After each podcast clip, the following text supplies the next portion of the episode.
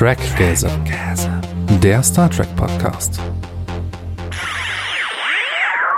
Hallo und herzlich willkommen zur 81. Ausgabe Trackgasm. Heute besprechen wir die Staffel 2 von Star Trek Picard und mit dabei ist die liebe Elle. Hallo zusammen. Und Britt-Marie kommt äh, im Laufe der Aufnahme äh, auch noch mit dazu. Die ist nur gerade leider noch verhindert, ist aber dann im Laufe der Episode mit dabei. Also wenn sie irgendwo aufpoppt, wisst ihr, sie ist da. Bevor wir dazu kommen, was wir seit dem letzten Mal geschaut, gelesen und so weiter haben, ein bisschen Housekeeping. Der erste Teil wird wirklich wunderbar age-like fine milk, denn wir sind jetzt auch auf Mastodon unterwegs. Das habt ihr erstmals nicht gewollt, oder wie? Nee, ähm, im Sinne von das, was jetzt dann danach kommt. Also wir sind auch auf Mastodon at trackgasm at podcasts.social. Twitter bleibt erhalten, solange wie die Plattform noch funktioniert. Aber so sehr wie sich das ändert, kann das bis zum Erscheinen dieser Folge schon wieder ganz anders aussehen. Ah, jetzt verstehe ich, was du meinst, ja. Wir wissen ja nicht, was mit Twitter passiert, ja. Genau. Also folgt uns äh, gerne auf Mastodon, denn Föderierte Sachen sind schöner als zentrale Plattformen, wo einer sich einfach einkaufen kann und seine Midlife Crisis ausleben kann. In der letzten äh, Episode oder einer der letzten äh, Episoden haben wir über die dritte Staffel von Lower Decks äh, geredet und die liebe Sunny oder auch Sandra, die schon in Trackgasm Episode 72 The Elysian Kingdom dabei war, hat uns einen Audiokommentar hinterlassen und den möchte ich euch einmal kurz vorspielen. Hallo Britt-Marie, hallo Marcel. Ich mache jetzt mal den halben Micha und melde mich per Audiokommentar zu eurer Folge zum Staffelfinale von Lower Decks von der dritten Staffel. Und zwar hatte die Britt-Maria gemeint, sie fragt sich, ob sie die Einzige ist, die da irgendwie ein bisschen unzufrieden ist. Und ich glaube nicht, dass das so ist. Ich glaube tatsächlich, dass es eher daran liegt, dass man sich hm, nicht so richtig traut, da Kritik zu üben, weil streng gesehen ist ja Decks ja, ist ja auch New Track. Und dann gilt man vielleicht gleich als Hater. Und das möchte man ja nicht, weil Decks ist ja wirklich eine tolle Serie. Und ich finde halt, dass beides möglich ist. Man kann eine Serie total feiern und trotzdem Kleinigkeiten kritisieren. Für mich persönlich war das Finale schön. Trotzdem hatte ich zum Beispiel auch andere Erwartungen. Ich hatte gedacht zum Beispiel, dass das mit dem Implantat, was ja sehr lange aufgebaut wurde, dass das Inhalt der vierten Staffel wird und dass das halt nochmal so einen kleinen Cliffhanger gibt über das Implantat Ende der dritten Staffel und dass man dann in der vierten eine Auflösung erhält. Hätte ich, es hat mich jetzt auch überrascht, dass sie das so einfach aufgelöst haben. Ja, und ansonsten, ja, war eure Folgenbesprechung klasse. Ich höre euch immer gerne zu, gerne weiter so. Und wenn ihr wissen wollt, was ein Micha machen bedeutet, müsst ihr den Podcast Dinge von Interesse hören. ich wünsche euch alles Gute und lebt lang und in Frieden. Tschüss. Links findet ihr natürlich in den Shownotes. Ey, du. Genau. Ich habe da eine Anmerkung, weil ich für ein ganz großer Kontext-Fan bin und ich jetzt nicht irgendwie sofort hingegen Podcasts höre. Was ist ein Micha machen? Kann ich dir ehrlich gesagt auch nicht sagen. Oh, Darf? ich sowas so sehr unangenehm finde. Aber vielleicht kann sie ja wiederkommen und es in der nächsten Folge einfach uns allen erklären. Weil das finde ich einfach so, dass das könnte man sagen, das stringenteste ist, damit Leute, weil nicht je, jeder Mensch hat Zeit, obwohl die Neugierde da ist, sich das anzuhören und will aber im Gehirn diese Kontextfragezeichen lösen. Also Sandra, Trackers im Episode 82, wieder mit dir oder ein Audiokommentar, wenn du keine Zeit hast. Genau. Wir wären sehr dankbar.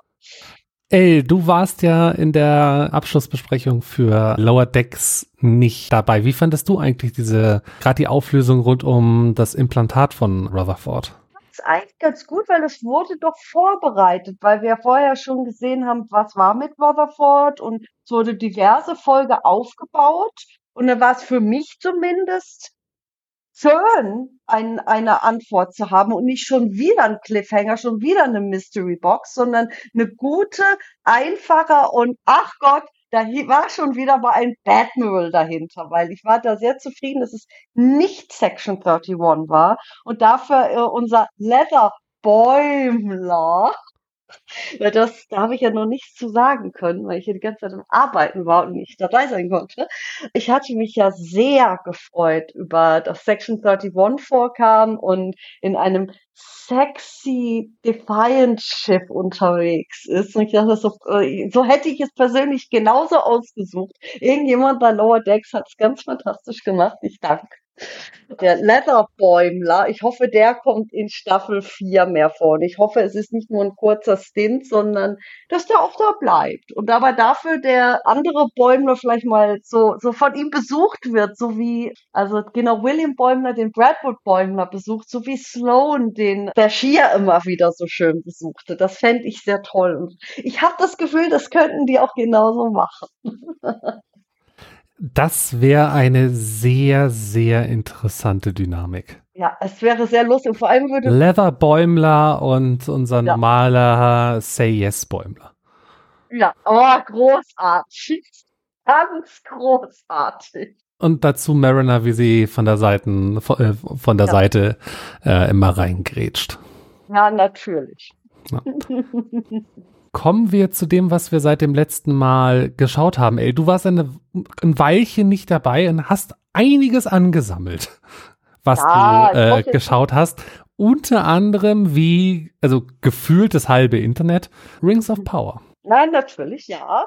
Und ich muss sagen, ich fand's, äh, natürlich gab's da auch ein großes Rumoren und Tralala. Ich habe zwar jetzt nicht das Silmarillion gelesen, aber sonst die ganzen Herr der Ringe Bücher, die Hobbit Buch und mich sonst, ja, wie sag mal, die Tolkien Sachen sind so ein Familienerbstück-Fandom. Das gehört einfach dazu, das irgendwie halt auch zu mögen oder halt zu rezipieren. Und ich war recht zufrieden eigentlich mit der, wie sie sich so die Freiheiten genommen haben, wegen dem Tolkien-Erben und den bestimmten rechtlichen Situationen für die Story, aber ja, da was draus gemacht haben. Also das Einzige, wo ich sage, ja, Pacing war ein Problem und das ist jetzt Nickpicking auf ganz hohem Niveau. Ich würde gerne eine Show sehen, gerade vor allem nach Game of Thrones, wo es zwei Newbie-Showrunner, zwei weiße Männer waren, die, ja gut, die beiden, die machen schon einen ganz okayen Job, aber ich möchte gerne gerade bei solchen großen Dingern auch mal sehen, hey,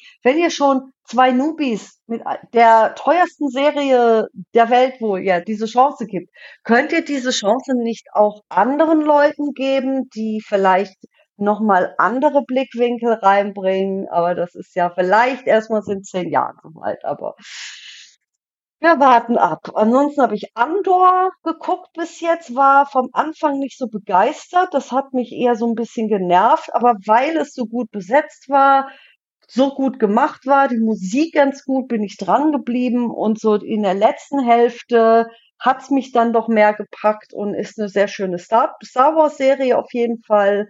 Prodigy habe ich natürlich geguckt, war begeistert von der von von den Borg, ja sehr begeistert. Dann gab's noch Tales of the Jedi, so eine Star Wars Kurzserie von so Dingen aus, Clo aus der Clone Wars Serie, die da so so Zwischenstories so hinter den Kulissen gut gemacht. Ansonsten habe ich halt gemischte Star Trek und Expanse Folgen geguckt. Vor allem war das eine meiner liebsten Comfort Folgen aus Expanse aus der früheren Zeit ist Dawson Corners aus der zweiten Staffel da ist einfach so viel drin, was so expansig ist und eine wunderschöne Raumschlacht mit ganz tollen Raumschiffen und einer coolen Raumstation. Und es ist, es ist großartig. Und ja, Genau, und äh, wer mehr dazu wissen will, ich, es gibt einen Link in den Show Notes. Genau, ich habe angefangen, die zweite Staffel von Inside Job zu gucken auf Netflix. Wer Inside Job nicht kennt, ist eine animierte Serie, so im klassischen äh, Zeichentrick-Style, die ein Vater und seine Tochter dabei begleitet, wie sie Cognito Inc. leiten, was so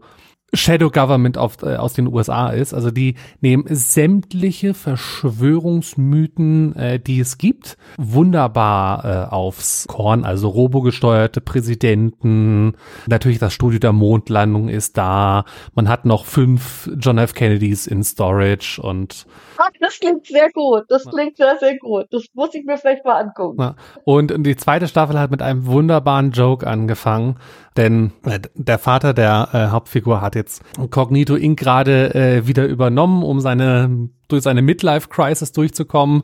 Und es fällt tatsächlich äh, der Satz, äh, the worst Midlife-Crisis since Elon Musk. Ja, ja, genau. Und da habe ich mich weggeschmissen. Also ich, ich frage mich, war das von Anfang an da drin? Oder haben sie das jetzt in der letzten Woche nochmal geändert? Es war einfach vielleicht auch, ja gut, es war ja absehbar, dass mit Twitter. Und vielleicht war, weil es gibt ja Menschen oder gerade kreative Leute, die so ein bisschen prophetisch fast sind. Und dann jemand dann sagte, komm, ich, ich hau das irgendwie da rein und dann passte es einfach jetzt so gut. Na. Gibt's ja öfters auch. Und dann habe ich mir noch eine äh, äh, kleine dreiteilige Doku in der AD Mediathek angeschaut. Äh, My Time is Now. Da wird äh, die Schlagerkünstlerin oder nicht nur Schlager, also Künstlerin Vanessa Mai ah, begleitet ja. über, über vier Jahre äh, hinweg. Und von dem Ich will mich nicht mehr in ein Korsett pressen lassen, äh, über abgesagte Tour wegen Verletzung und dann das zurückkommen während Corona, ist, ist sehr interessant und bietet auch einen klar natürlich immer noch gefilterten, aber gerade für den Bereich der Unterhaltungsindustrie mit oh äh, Schlager Volksmusikwelt alles wunderbar und toll, dafür ist es brutal enthüllend. Kann man kann man schön wegsnacken ähm, in der ARD Mediathek. Link findet ihr in den Show Notes. Britt, was hast du denn geschaut seit dem letzten Mal? Ganz viel, äh, die Sachen, die ein bisschen mit Sci-Fi und Fantasy zu tun haben, waren äh, die vierte Staffel von Der Prinz der Drachen.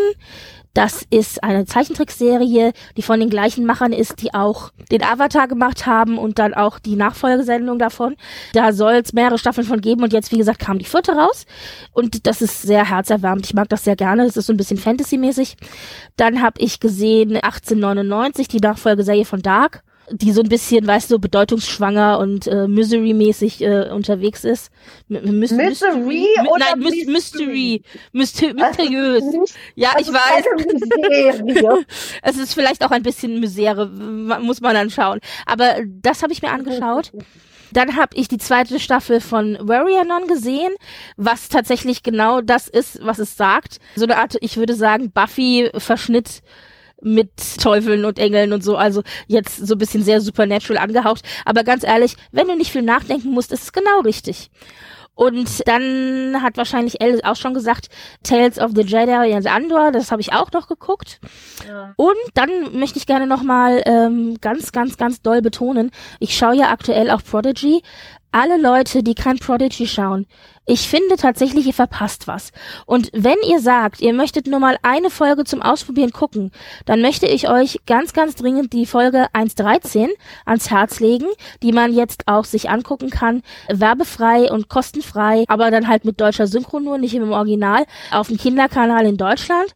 Und äh, die Folge 1.13, All the World's a Stage, fand ich persönlich. Super RTL meinst du nicht Kinderkanal? Ja, ja also der Kinderkanal von Super RTL. Ja. Togo heißt der genau. Ja. Und genau. ähm, All the World's a Stage ist meines Erachtens nach, man kann sich streiten, aber meines Erachtens nach bisher die beste Folge von Prodigy, fand ich. Da war alles drinne, für die alten Fans, für die neuen Fans, ganz viel grundsätzliche Star Trek Weisheiten und es hat mir einfach ja. so viel Spaß gemacht und im Moment ist Prodigy tatsächlich so, dass ich von Folge zu Folge gehe, jede Woche und jede Woche sage ich, das ist die beste Folge, die wir bisher hatten und die Woche drauf, das ist die beste Folge, die wir bisher hatten. Ja, also ich habe das Gefühl, die letzte Folge, die war so ein bisschen frustrierend. Aber ich habe das Gefühl, wir gehen von Starke zu Starke.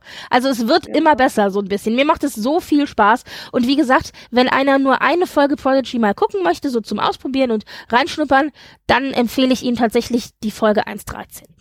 Oder wenn jemand eher Borg mag ja. oder eine richtig klassische Borg-Folge sehen will, dann die Folge vorher Let Sleeping Borgs Lie. Genau. Großartig. Das war nämlich die, wo ich gesagt habe, das ist die bisher beste Folge. Und dann kam am nächsten, an der nächsten Woche kam dann All the World's a Station. Ich so, nein, das ist bisher die beste Folge. Ja, ja. Sag lieber eh nicht, was das Beste ist, sondern eher so. Ja, aber du weißt, was ich meine. Kontext. Ich weiß, die Begeisterung ist ja da. Ja, genau. Und das habe ich alles gesehen und geschaut und ja, und natürlich noch ganz viel andere Sachen drumherum, aber das ist so das, was so ein bisschen im weitesten mit Fantasy und Sci-Fi zu tun hatte. Genau, wenn ihr Prodigy auf Deutsch gucken möchtet, äh, togo.de. Link findet ihr auch in den Show Was ich nur wegen Star Wars sagen wollte, was ich vorhin nicht erwähnt habe, ist, die haben einen kleinen Kurzfilm, den sie mit Studio Ghibli gemacht haben. Das ist Richtig. Zen Grogu äh, and the Dust Bunnies. Kurz vier Minuten, sehr, also handgemalt, sehr minimalistisch, absolut großartig. Ist was Tolles für, wenn eins halt einfach gerade mal sich auch so beruhigen will, so als fast so eine Meditationsbegleitung. Ganz toll. Der ist auch nur drei Minuten, glaube ich, lang, beziehungsweise. Ja, drei Minuten, vier äh, Minuten knapp. Ja, eine ja. Minute irgendwie abspannen, genau. Und ja. ähm, ich hatte mir irgendwie, also du hast recht, ich hatte mir irgendwie ein bisschen mehr Handlung erwartet. Ich war ein bisschen so, hm, okay. Ich meine, es ist ja, unheimlich zen. niedlich. Ja, ja okay. Hätte man sich vielleicht denken können, ja. Ja, und es ist wirklich nur diese kleine Meditation auf diese Situation mit den Dust Bunnies. Ich fand ich sehr schön.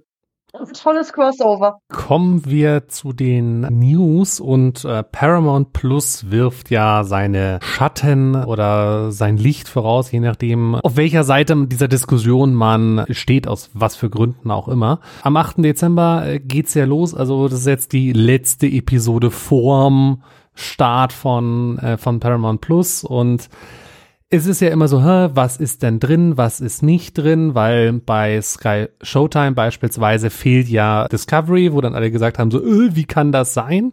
Dafür wurde es doch von Netflix abgezogen. Ja, Sky Showtime gehört da halt offiziell zu Comcast. Und ich vermute ja. mal, da wird sich Netflix irgendwas in die Auflösungsverträge hat schreiben lassen, dass es nur bei CBS äh, ja. Diensten laufen darf. Was Aber, ich halt nicht verstanden habe, war, dass Sky Showtime nur in den Ländern läuft, wo es kein, wo, P, wo Paramount Plus nicht gelauncht wird. Ich hatte nämlich gedacht, Sky Showtime läuft parallel als eine weitere, ein, ein weiterer Kanal von P Plus und es stimmt ja nicht, sondern das ist alternativ zu Paramount Plus in den Ländern, wo Paramount Plus nicht launcht. Und deswegen habe ich Oder wo es wieder eingestampft wurde, wie ja, in deswegen, Finnland. deswegen habe ich mich fürchterlich aufgeregt und dann stellte sich aber hinterher raus, nee, nee, ich habe das falsch verstanden. Sky, ähm, La, äh, Sky, äh, Dingster, Bumster, äh, äh, ist halt nur, da Showtime, danke, ist nur in den Ländern, wo das nicht launcht. Ich hatte gedacht, Sky Showtime ist identisch mit Sky Movie.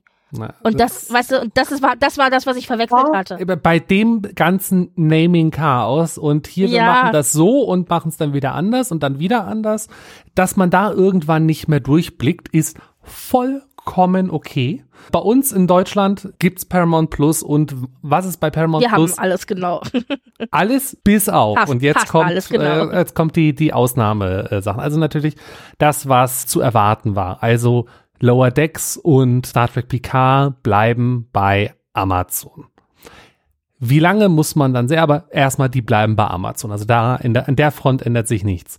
Dann die Short Tracks sind auch nicht dabei und die Animated Series, also das, was in Deutschland die Enterprise heißt, ist auch nicht mit dabei.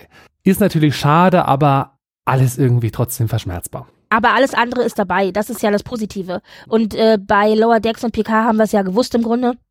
Da warten wir halt, bis Lizenzen auslaufen und irgendwann wird es dann rüberwandern. Und bei The Animated Series und bei Short Tracks, da verstehe ich es nicht ganz, aber ich denke, das wird ein Lizenzending sein und da heißt es ja die ganze Zeit auch, es soll später folgen. Mhm. Also eigentlich kriegen wir mit Paramount Plus schon das geballte Star Trek. In der nächsten Folge können wir euch dann sagen, wie gut oder wie schlecht Paramount Plus in Deutschland funktioniert was irgendwie sehr schlecht kommuniziert wurde, weil ich dachte, der irgendwelches Abenteuer mit Apps und anderen indirekten Dingen, soweit jetzt du mir das sogar gesagt hast, Marcel, gibt, wird es trotzdem die klassische Webseite geben, wo du mit dem Desktop da die Sachen gucken kannst. Genau, also es gibt eigentlich fast keinen Weg, auf den man nicht, also man kann sich keine Plastikscheiben bestellen, aber sonst gibt's Paramount Plus ja. auf jedem Kanal und in jedem Ausspielweg, den man äh, den man möchte. Also man kann das Ganze auf paramountplus.com, das ist die Webseite, die ist ähm, sogar für einen Streaming-Dienst, möchte ich behaupten, die am besten benutzbare. Ich habe sie ja in Finnland schon oh. äh, ausgiebig oh, äh, benutzt, schön.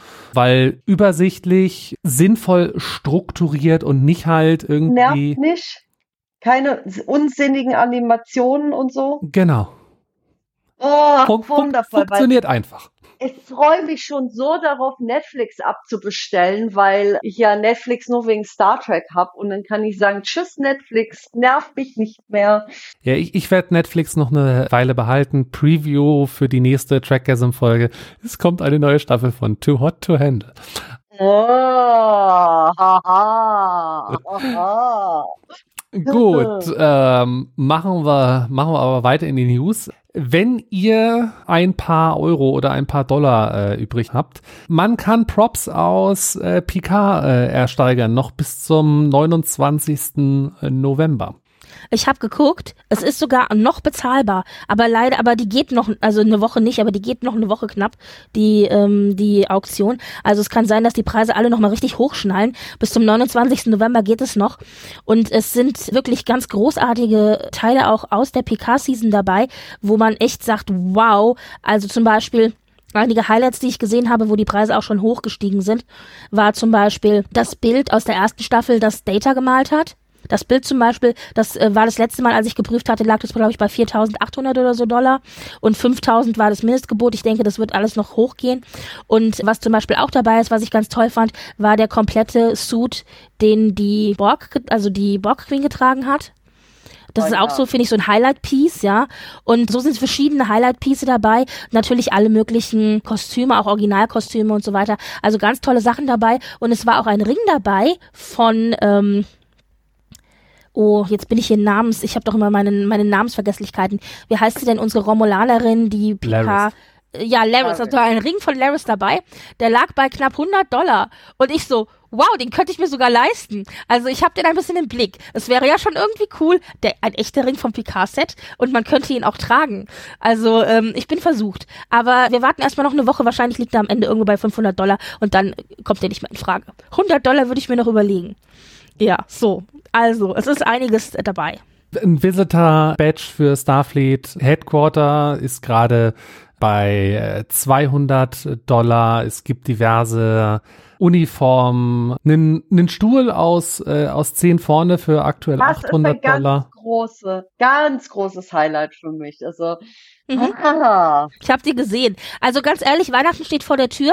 Wenn deine Freunde sich irgendwie zusammen äh, raufen oder so, dann sagst du, schmeiß bitte alles in das Schweinchen, den Rest mache ich dann. Dann könnte man theoretisch sagen, Platz okay, dafür. Ich habe naja, also jetzt nicht den Stuhl, aber vielleicht ist ja vielleicht bei den Props was dabei. Aber ganz ist ehrlich, das, was ich ja am ehesten haben würde. ja, aber ganz ehrlich, ich glaube ja tatsächlich, dass die Preise, die aktuellen, definitiv sich mindestens noch verdoppeln, wenn nicht verdreifachen. Und damit ist diese Diskussion dann auch wieder ad acta gelegt. Aber die aktuellen Preise wären sogar so, dass ich sagen würde, hm, das eine oder andere Weihnachtsgeschenk wäre vielleicht sogar drinne.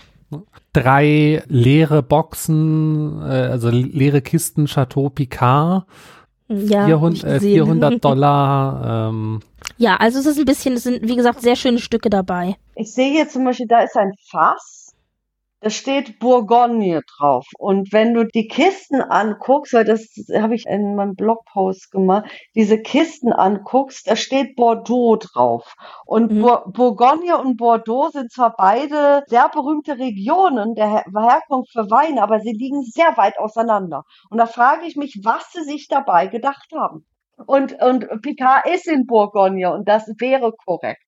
Keine Ahnung, aber siehst du, so Details kriegt man dann zu sehen, wenn man eben in so eine Prop-Auktion dann halt auch mal reingucken kann. Und es sind wirklich, finde ich, diesmal auch sehr viele Teile. Und ganz, ganz viele Kostüme. Mich wundert es, dass die die Kostüme so raushauen ohne Ende. Das ist ja für Cosplayer ist es ja ein einziger Traum. Ich würde da ja, Ja. durchrennen und einfach nur alle Kostüme kaufen wollen. Das ist, Ja. äh, ich, ich sehe hier auch gerade, hier ist zum Beispiel ein Uniform, also diese klassische Uniform, die wir aus Picard kennen, aus der ersten Staffel.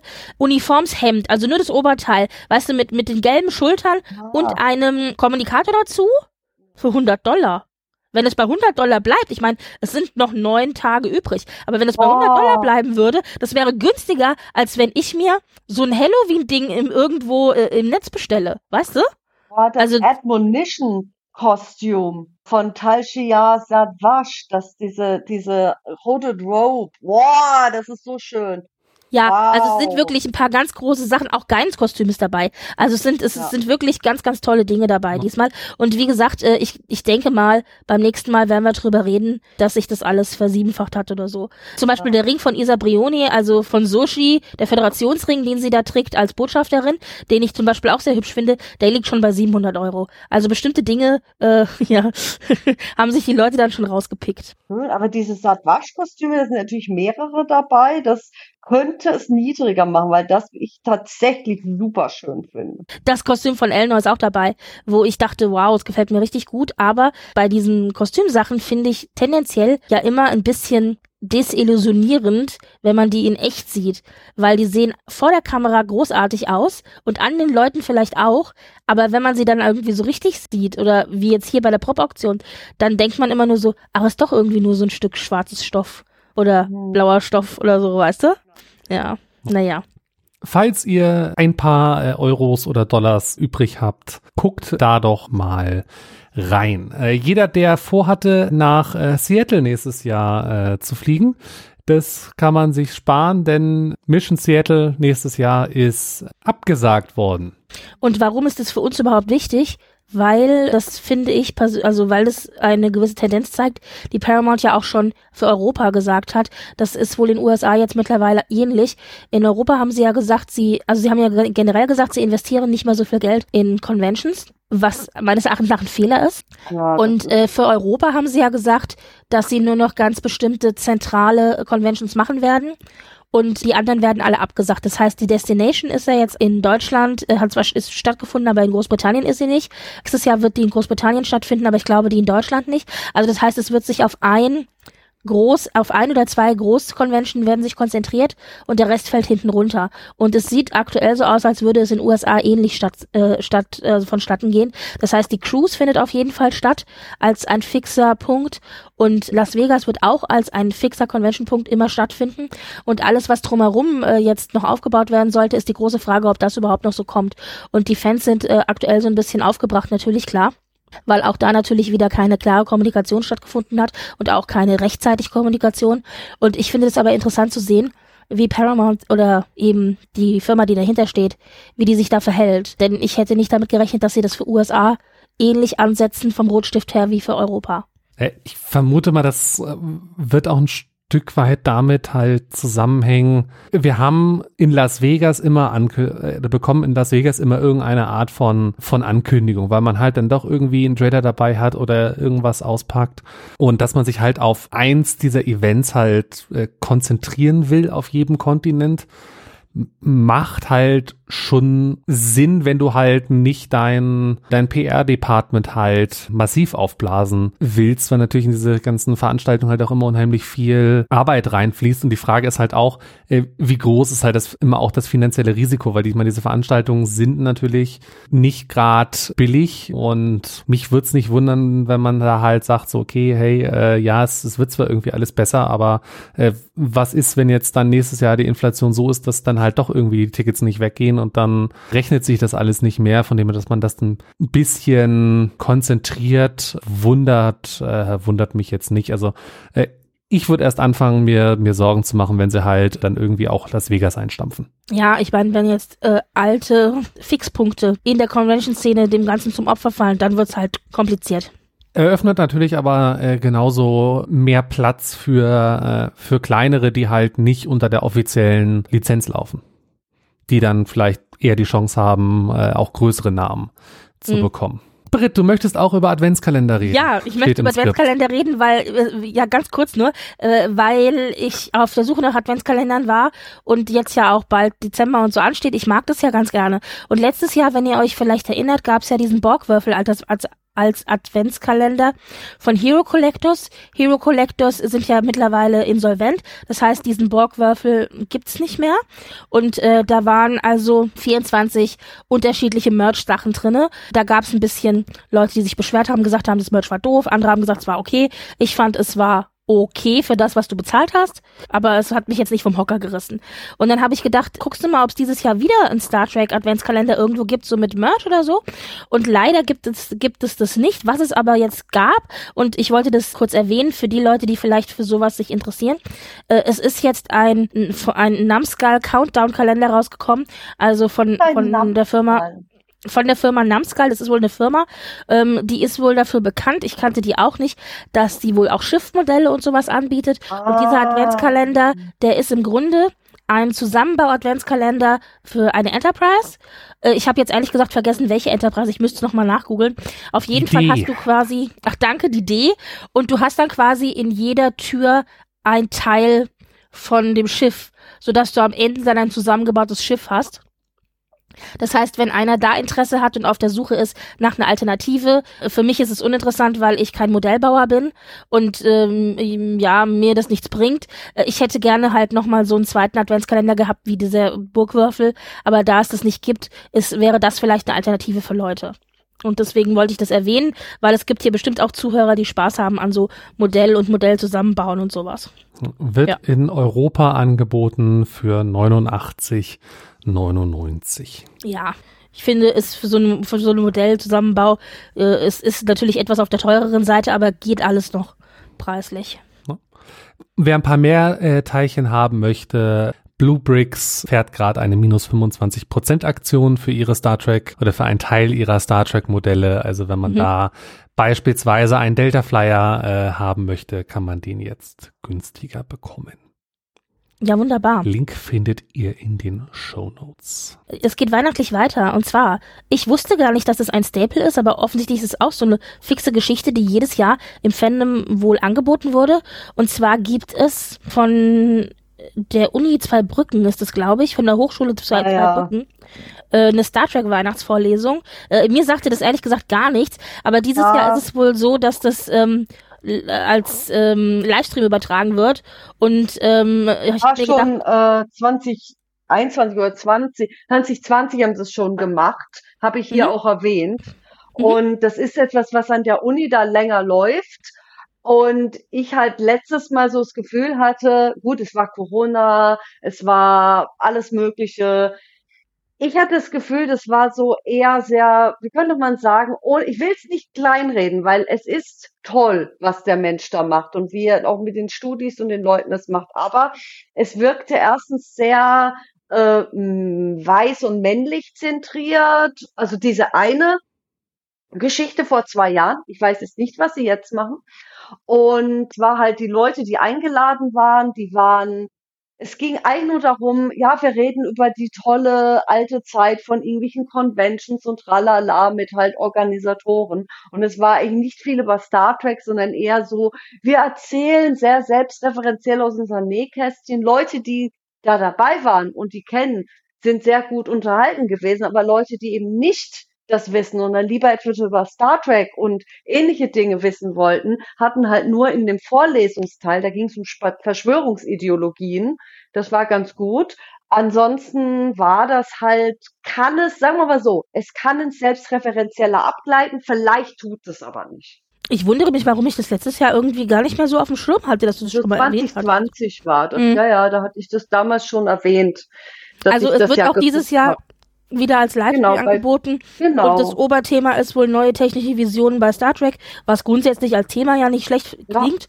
Ja, genau. Und ähm, wer möchte, kann es sich ja angucken. Wir haben äh, die Daten genau. dazu einfach mal mit in die Shownotes reingepackt. Vielleicht äh, haben sie sich ja überlegt, da ein bisschen was, wie könnte man sagen, aufzumöbeln und von Personal, das da vielleicht noch mit vorträgt, weil es ist ja nicht nur er, sondern es sind ja meistens auch GastrednerInnen und es wäre toll, ich würde mich freuen, mhm. wenn die So sehr ins Detail bin ich jetzt gar nicht gegangen. Okay, ja, ja. Ich habe es mir halt Gut. halt angeguckt und war ein mhm. bisschen enttäuscht. Ja, Aber dieses ähm, Jahr muss es ja nicht so sein wie letztes Jahr. da wir ja bei, äh, bei Weihnachten, Weihnachtsvorlesungen und Adventskalendern sind, möchte ich kurz noch erwähnen, weil das ist nämlich was, was für mich interessant ist beim Merch, was jetzt neu rausgekommen ist. Rock Love Jewelry hat eine neue Star Trek Kollektion und ich möchte bitte alles. Und wir packen euch den Link einfach für die Homepage mal rein, wenn einer da Bock hat zu gucken. Ich finde es ja immer preislich einfach, die machen offiziellen Star Trek Schmuck, ähm, jetzt auch nichts extrem Außergewöhnliches, aber trotzdem ganz nett nett. Und ich find's halt preislich einfach immer sauteuer. Ich find's halt super übertrieben, was die preislich nehmen, aber das können die halt, weil Star Trek draufsteht. Nichtsdestotrotz, ähm, Weihnachten steht vor der Tür, wenn einer für jemanden was sucht, kann er da vielleicht auch mal gucken. Ja. Genau, und ich würde halt nur ein Wort der Vorsicht sagen. Nicht alle Leute tragen gern Schmuck. Mhm. Und nur weil jemand keinen Schmuck trägt, heißt es nicht, dass dieser Person Schmuck fehlt. Fragt nach, schaut euch die Person an, seht, ob diese Person dann sich über diese Investition, die ihr tätigt, freut. Ich denke, das ja, ja, also das habe ich jetzt ehrlich gesagt vorausgesetzt. Ich, ja, das war jetzt kein hatte, für alle, sondern das war für mich persönlich, weil ich ja, ja. Schmuck gerne mag. Für dich, ja. ja. Genau, aber ich hatte halt, ich sag das extra, weil ich halt öfters mal Menschen hatte, die mir genau sowas, so Schmuck zu diesen Themen schenken wollten oder geschenkt haben und ich dann den so mit sehr, wie können wir sagen, so, wie heißt das, so sehr geknicktem äh, äh, Habitus sagen musste, hast du jemals gesehen, dass ich Schmuck oder sogar eine Armbanduhr getragen habe? Nein, du kannst es doch gebrauchen. Diesen Dialog hatte ich schon drei, vier Mal. Und dann will ich das einfach aus dieser Erfahrung haben, so, es gibt Leute, die tragen es nicht. Die freuen sich, dass es das gibt. Die würden es vielleicht euch schenken, wenn ihr sagt, ich will das dringend haben, würde das eher sein, als es zu vermuten. Das wollte ich einfach nur dazu sagen. Gut. Was haben wir noch? Wir haben noch eine Emmy-Nominierung, nämlich äh, Prodigy ist nominiert als Outstanding Animated äh, Series bei den äh, Children and Family Teil der, der Emmys. Die sind jetzt neu ins Leben gerufen worden. Also es gibt jetzt den Teil Children and Family Emmys äh, von den Emmys und die finden dieses Jahr das erste Mal statt. Und äh, Prodigy hat sich wahnsinnig gefreut. Das war so niedlich, wie die sich äh, auf, auf Twitter und Instagram und überall gefreut haben darüber, dass sie eben als Outstanding Animated Series nominiert worden sind. Ja, wir drücken mal die Daumen.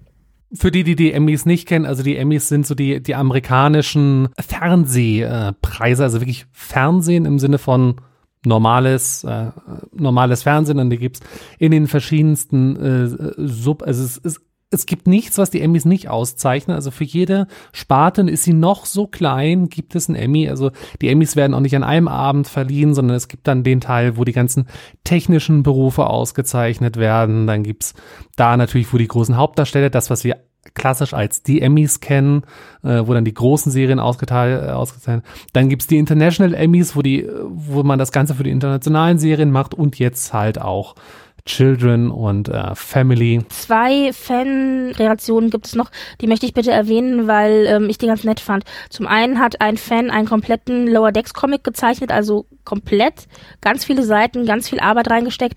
Äh, wer Interesse an Comics generell hat, kann es sich äh, gratis runterladen. Das ist das eine von äh, Guillaume Matthias. Und das zweite ist, äh, das ist eher was für Elle und mich. Alexander Siddig und also Sid ja. und Andrew Robinson haben ein, eine weitere Vertonung aufgenommen von Fanfiction mit dem Titel oh. Little Achievements und haben die eingestellt äh, auf der Sid City Seite und das kann man sich also jetzt anschauen und anhören und ansehen und es ist einfach wirklich wie immer ganz großartig. Toll, da freue ich mich drauf. Wir kennen es ja schon aus dem Ready Room, ist jetzt auch nochmal äh, einzeln äh, veröffentlicht worden, die, die Lower Decks Zeichenschule. Äh, wie zeichne ich Dr. Taana? Und machen wir direkt weiter mit Discovery, die, der Dreh der fünften Staffel ist abgeschlossen, sagt Anthony Rapp und, äh, ja, mein, und ich der muss es auch, wissen. ich habe jetzt auch, äh, jetzt vor einer halben Stunde erst, habe ich auch noch einige Tweets gesehen von Crewmitgliedern, die Bilder gepostet haben vor der VR-Wand, wo wieder Sternchen und so im Hintergrund war und Feuerwerk äh, zum Abschluss. Also es ist wohl jetzt abgedreht tatsächlich. Dann, das heißt, es Stranger World kann für Staffel 3 einziehen. genau. ja, aktuell läuft ja Prodigy, wir haben schon drüber gesprochen. Und ähm, hier nochmal die Empfehlung, wir hatten es gesagt, aber man kann wirklich tatsächlich alle Prodigy-Folgen, also von 101 bis zu der aktuellen 114 auf Deutsch, also mit der deutschen Synchro, umsonst, völlig werbefrei in der Togo Mediathek sehen. Und es werden die neuen Folgen, die aktuell in USA laufen, tatsächlich auch mit ungefähr einer halben Woche Verzögerung in Deutschland dann auch in die Togo Mediathek eingesetzt. Das heißt, die haben jetzt schon die Folge 14 in der Mediathek drinne und die Folge 15 wird nächste Woche dann in USA ausgestrahlt und wird dann auch übernächste Woche in Deutschland drinne sein. Das heißt, die sind super zeitnah auch mit dieser zweiten Staffel, die sie da einfach hinten raus mit mit raussenden und finde ich ganz großartig, dass man da echt die Möglichkeit hat, auch wirklich tatsächlich die ganze Staffel zu bingen, wenn man das will, denn die Folgen sind ja nur so 20, 30 Minuten lang. Also das ist ja nicht so lang. Und ich finde es halt super, dass es alles zu sehen ist und gratis und werbefrei. Togo.de Link findet ihr in den Show Notes. Was ihr auch in den Show Notes findet, ist ein Link zum Mirth Watch. Ja, ich meine, der ist ja jetzt vorbei. Es ist, also es gab eine Livecam tatsächlich. Wir wussten ja, Murph verändert sich irgendwie, wir wussten aber nicht zu was. Und dann hat er sich in der einen Folge so eingesponnen, so ein bisschen wie sich so ein Schmetterling oder eine Raupe ein, also eine Raupe einspinnt eigentlich, bevor sie zum Schmetterling wird. Und dann hat tatsächlich, das finde ich ähm, sehr niedlich, so vom PR-Team auch, dann haben die so eine Livecam aufgestellt und haben halt Murph Watch gemacht. Und man konnte dann eben beobachten, wie sich äh, dieses eingesponnene ja, Ei oder was es dann war, eben verändert. Und am Ende kam dann eben der neue Murph raus. Und das kann man tatsächlich, wenn man möchte, auch noch nachgucken. Sie haben jetzt diesen Feed, diesen aufgenommenen halt nochmal reingestellt. Ja. Link dazu äh, gibt's äh, in den Show Notes und wenn ihr wissen wollt, zu was Murph geworden ist, müsst ihr warten, bis wir mit unserer äh, Prodigy Folgenbesprechung dann loslegen. Wenn ihr da draußen Meinungen zu Prodigy habt, äh, gerne her damit. Info at trackgasm.de ähm, oder äh, at trackgasm at podcasts.social auf Mastodon. Ich habe ja eine äh, etwas diskussionswürdigere Meinung, äh, wo viele schon gesagt haben, was? Nein. Wir haben ja immer schon gesagt, es ist immer schwierig mit das Beste oder die Beste, aber ich sage es jetzt einfach, ich finde, Star Trek Prodigy hat für mich die beste Titelmusik von allen neuen Star Trek-Serien. Punkt. Das ist sehr schön. Ich sag mal so, sie ist sehr einprägsam und sie ist sehr schön zu hören. Die gehört zu den Titelmusiken, die ich nicht sehr oft überspringe. Mhm. Und es gab jetzt ja auch noch das dazugehörige Score-Album, also mit nicht, also mit allen anderen Musikstücken, die in der Serie vorkamen, von äh, Nami Melomat. Und das äh, kann man sich also jetzt zu, zu, Season 2 halt, es gibt ja schon ein Season 1, Season 1 Album und jetzt kam halt zu Season 2 das raus. Und das kann man sich auch auf äh, anhören, entweder natürlich kaufen oder aber auf den entsprechenden Plattformen streamen. Ja. Genauso hat sie ja auch für Strange New World einen tollen Score geschrieben. Ja, also, ganz toll. Ich finde, die hat ein sehr gutes Händchen. Die hat, also ihr Sound und wie sie halt auch, auch immer wieder so bestimmte Motive immer wieder nimmt, aufgreift und diese Motive auch mal so für die Ohren so, oh, interessant, so diese Art von Fläche und Style habe ich jetzt bei Star Trek lang nicht mehr oder nicht mehr so gehört und es hm. passt so gut, weil ich muss zum Beispiel sagen, bei Picard ist mir aufgefallen, um es jetzt noch mal kurz mal wieder vor, vorzugreifen, wenn wir mhm. schon, mhm. äh, äh, ist das in der zweiten Staffel, erst habe ich nicht mehr so im Kopf, gab es bei Momenten, wo es darum ging, oh, jetzt wird es spannend, war eine Musik darunter, das klang wie aus so einer Competition-Show oder wie bei Wer, Wer wird Millionär oder was auch immer für eine Competition-Show, wo, ähm, ne, eher so dieses bevor das so dieses und ich dachte so, vor allem die Szene, in der Rios, Seven und Raffi auf der Transporterplattform der La Sirena stehen, wie so KandidatInnen in so einer Show und dann diese Musik dazu und die kam immer wieder in allen Folgen und ich dachte so, nein, bitte, das war so, ah. Zum pädagogisch wertvollen der Serie Prodigy ist ja für Kinder gedacht, gehört ja dazu, das haben wir schon gesagt, dass wir immer diese Extra-Videos bekommen mit Kate Mulgrew, die ja dann bestimmte Konzepte erklärt, also was ist Freundschaft, was ist Loyalität, was ist, ähm, was weiß ich, Zugehörigkeit und sowas. Okay. Das ist das eine, die finden, die sind sehr schön. Was aber auch dazu gehört tatsächlich. Wo sind die wir, zu sehen? Ach so, wo sind die zu sehen? Die sind auf, auf StarTrek.com kann man die sich angucken. Ah, da sind die immer eingestellt als Extra-Videos. Eigentlich gehören die, ähm, also eigentlich werden die ausgestrahlt, äh, beziehungsweise werden die mit angeboten als so eine extra, offizielle extra Begleitserie mhm. zu Prodigy und werden dann immer vor oder mhm. äh, ich glaube immer hinter den Folgen ausgestrahlt. Also die mhm. Folge und dann das dazugehörige Konzept. Und ähm, da habe ich jetzt schon mehrere Videos gesehen, auch, auch teilweise gerepostet auf Twitter, werden die auch manchmal eingestellt. Ähm, und das ist also immer so eine, immer Kate Micro, die ein Konzept erklärt, das in der Serie irgendwie wichtig gewesen ist. Und ähm, was es aber auch manchmal gibt, leider nicht ganz so häufig, aber jetzt auch wieder, das ist Dr. Aaron ähm, McDonald, die dann irgendwelche Konzepte erklärt, die irgendwie, die wichtig sind, äh, wissenschaftliche Konzepte, äh, biologische Konzepte etc. etc.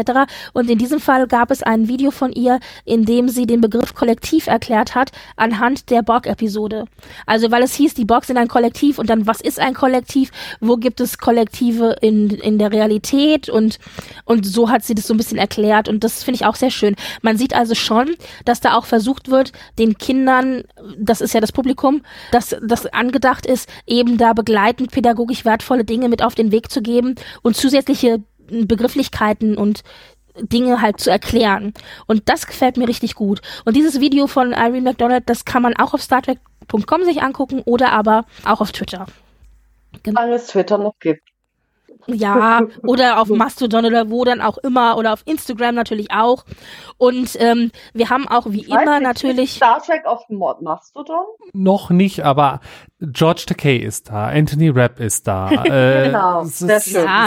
Ja, äh, äh, die, die, die, die McNeils äh, sind da. Äh, ah. also es ist äh, es tummeln sich äh, immer mehr und dieses föderierte Social Media scheint jetzt wirklich mal abzuheben.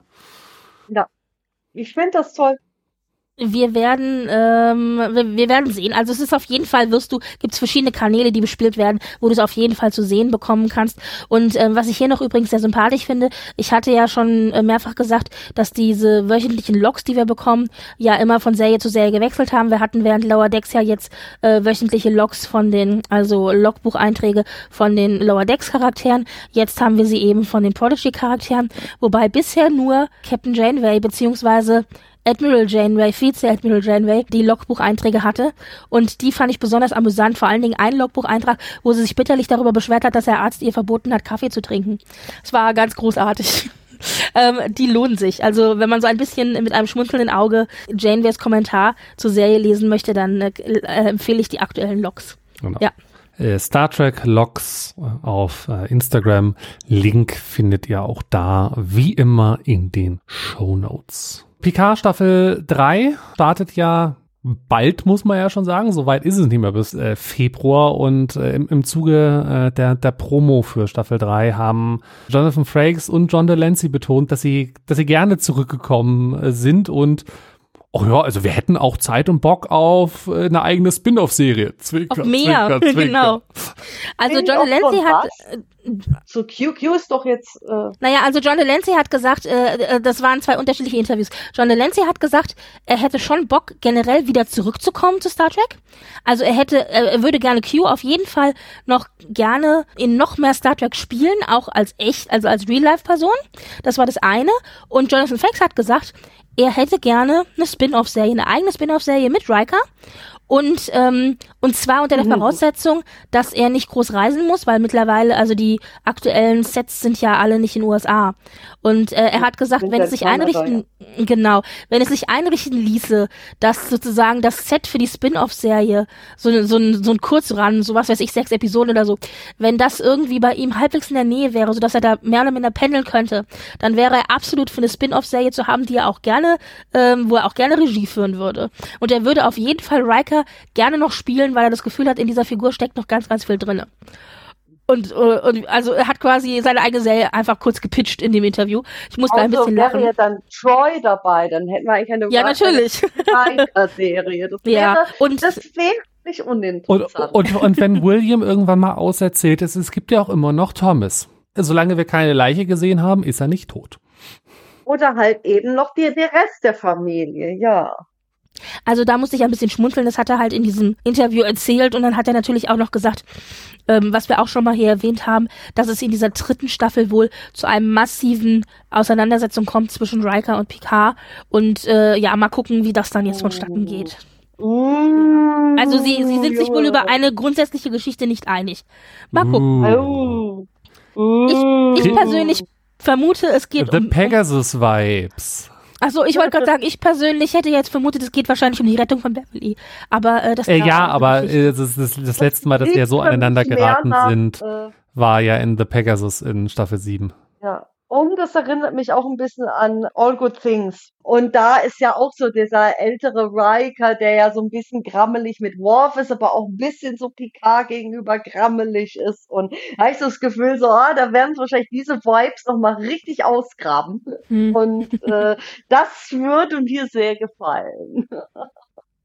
Ja, also das ist das, was, was so ein bisschen an Neuigkeiten durch die Gerüchteküche geschwappt ist, als die da ihre Interviews gemacht haben. Kate Mulgrew war ja auch äh, bei, bei einer ihrer letzten Auftritte so, also also ich würde Janeway schon auch noch mal machen. Ihr, ihr, müsst halt sagen, dass ihr das wollt, ja, weil, ja. Wir, weil wenn ihr alle sagt, dass ihr das wollt, dann kriegt ihr das auch. Also ich sage jetzt mal so, ich, ich sage es mal so, ich vergleiche auch ungern, aber ich glaube, eine, eine Janeway-Serie fände ich irgendwie noch spannender als Riker und da kann der Frakes trotzdem ja viel Regie führen was er ja sehr gut macht. Ja. ja, ich meine, ich mein, wir haben ja auch die Short Tracks. Also ich meine, es, es ja. muss ja nicht immer alles halt eine, eine komplette ja, Staffel sein, sondern man kann ja auch mal sagen, hey, hier, hier haben wir irgendwie zwei, drei Folgen und ähm Oder wir machen so eine wirklich eine Anthologieserie, wie Discovery geplant war und machen wirklich quasi so ein paar Janeway und ein paar Riker, vielleicht was mit Worf und Beverly und so weiter. Genau, und, also ich bin äh, immer noch ein großer Vertreter Captain der Anthologieserie. ja. und es muss aber nicht nur TNT Admiral sein. Kim. Admiral Harry Kim möchte ich sehen. Genau, eben nicht nur TNG, sondern aus ganz so, so dieser Berman-Track-Ära, wo auch so ein bisschen DS9-Leute und das wäre cool. Ja, wie, wie, wie geht es dem großen äh, Nagus Rom? Ja, ja. Wir wissen ja, was Kira und Quark machen und. Aber, aber ja. was macht Jake Cisco? Ja, ja, wie, eben. Wie geht es Esri? Ja. Was genau. machen was Dr. Begier und, und Garak, Garak auf Cardassia? Ja, eben Garak und also die, die beiden sind doch eh schon so, ey, hallo, die schreien danach, ja, endlich. äh, ja. Ja, also wir hätten genug Potenzial. Kommen wir doch zum Main Event dann mal. Staffel 2 von Picard ist jetzt schon ein paar Tage, so sechs, sieben Monate rum. Und wir kommen endlich mal dazu, sie zu besprechen. Wie zufrieden äh, wart ihr damit? Also wir haben ja die, die Besprechung von Staffel 1 damals überschrieben mit äh, Vineyard Hangover, weil wir zwar gesagt haben, ja, ist eine geile Serie, aber sie hat viel liegen lassen. War das diesmal besser oder weniger gut als in Staffel 1? Weil schlecht, glaube ich, so viel kann ich vorwegnehmen, war es ja nicht. Ja, also was ich sagen würde ist, es gab so, was das Pacing und wie bestimmte Teile der Story behandelt worden sind, sage ich mal, der Writers Room hätte Dinge eleganter machen können. Vor allem, ich sag jetzt mal, mit diesem FBI-Agenten, hallo, da hätte ich, wie heißt der, der, der Mulder, Mulder gespielt hat, der Schauspieler ah, wie heißt der, der Schauspieler? Dave Duco David Duchovny, genau. Den hätte ich zum Beispiel geguckt, ob ich den kriege. Oder ich hätte wirklich dann, wenn so schon den Schauspieler, der eben den Duquesne gespielt hat aus Voyager, aus der Zeitreise, dass ich da halt noch so ein bisschen was ja, so was Anschließendes machen und nicht, dass es einfach wie so ein Cameo ist, äh, oder halt so, ja, der Schauspieler spielt halt jetzt das und das gut. Ja, ja also da, hätte, hätte man es ja auch relativ einfach machen können mit so, das ist der Sohn, äh, der, ja. der, ist halt mit seinem Vater als kleines Kind irgendwie auf der ja. auf der Erde äh, gestrandet und alle dachten, die äh, die sind äh, bekloppt und nein, nicht bekloppt. Ja, endlich habe ich es gefunden. Hätte, selbst mit dem Schauspieler hätte sie hingehen können und ihm irgendwie so einen ähnlichen Namen wie Mulder geben können, weißt du? Und da hätte man gerade diese Star Trek Akte X und das wäre runter gewesen und da wäre diese Schleife irgendwie auch witziger gewesen. Also für mich persönlich. Aber ansonsten fand ich, obwohl das Storytelling so ein bisschen durcheinander war, fand ich die ganzen Themen und die Art, also was da besprochen worden ist und wie es inszeniert worden ist, da gab es für mich keine großen Cringe-Momente. Und das ist auf jeden Fall schon mal ziemlich gut. Und es gab zwei Arcs, also die von Jurati und die von Seven, die haben mir außerordentlich gut gefallen. Britt, wie schaut's da bei dir aus? Moment, du hast mich jetzt erwischt. Ich habe gerade was reingebissen. Sekunde. Oder äh, sage ich kurz noch was dazwischen, weil das darf auch nicht vergessen werden. Also, und da bin ich auch sehr froh, dass das auch sehr weit gelobt worden ist, trotz manch anderer Kritik. Aber ich fand die junge Geinen ganz, ganz, ganz fantastisch. Auch weil es halt dem Charakter Geinen, der ja eh schon unheimlich viele ja. äh, Facetten hatte, halt nochmal eine, eine neue äh, Facette gegeben hat. Plus, da kann man halt noch so viel mehr erzählen, weil ich meine, ja. wir haben sie, nehmen wir die Schauspielerin und schmeißen sie in die dritte Staffel von äh, oder vierte von Strange New Worlds mit rein. Ja, bricht genau, kein Kennen. Nein, da kann Geinen auch gerne mal, keine Ahnung, sich auch mal mit Spock oder Pike oder wie auch immer mal äh, treffen und Hallo sagen und dass sie da das erste Mal auf einer Enterprise ist und dann wir rausfinden, dass die Enterprise D nicht ihre erste Enterprise ist oder ja. Ähm, ich Wäre war grundsätzlich cool. Mm, ich war grundsätzlich mit der, mit der Staffel an sich auch zufrieden. Ja, es gab hier und da ein paar Momente, die äh, mich vielleicht ein bisschen äh, gestört haben. Und ja, es gab hier und da auch Momente, die man sehr viel eleganter hätte lösen können. Äh, du sagst es, Elle, aber so grundsätzlich war ich zufrieden. Was mir besonders gut gefallen hat, war tatsächlich das Zurückgreifen auf schon existierenden Kennen, weil die Grundstory, die wir hier haben, im Grunde ja ausgeht von einer TOS-Folge. Also das basiert ja alles auf diesem Gedanken, dass Charlie es eben diese Wächter gibt. Charlie X, wie, hieß, wie heißt die wieder? Die TOS-Folge? Mit, mit Gary Seven. Ich, ich guck nach. Gary Seven. Äh, ich glaube, die äh, heißt sogar äh, Gary äh, Seven. Ähm, mach du deinen äh, Gedanken weiter. Ich, ich äh, Genau, und es, es basiert im Grunde, äh, die ganze Grundidee basiert im Grunde eben auf einem Nebenkommentar in einer Original-TOS-Folge. Das finde ich so toll, dass, dass die also wieder, dass sie so selbstreferenziell, also auf sich selber zurückgreifen und da einfach was Neues draus schaffen, beziehungsweise, man kann jetzt diskutieren, neu und neu, es ist halt eine klassische Zeitreisegeschichte, äh, alternative Timeline-Geschichte. Da haben auch viele gesagt, äh, bin there, done that, hatten wir schon alles irgendwie mal, aber mir hat es sehr viel Spaß gemacht. Und, ah, und es vertieft die Lore, finde ich halt. Also das, äh, vor allem es macht halt das, was in TOS passierte, noch so, ja, spürbarer. Und das ist, das ist so diese Leute, die hier zum, zum Beispiel auf der Erde sind und diese stillen Begleitenden von bestimmten Events oder Personen halt, ja, finde ich toll.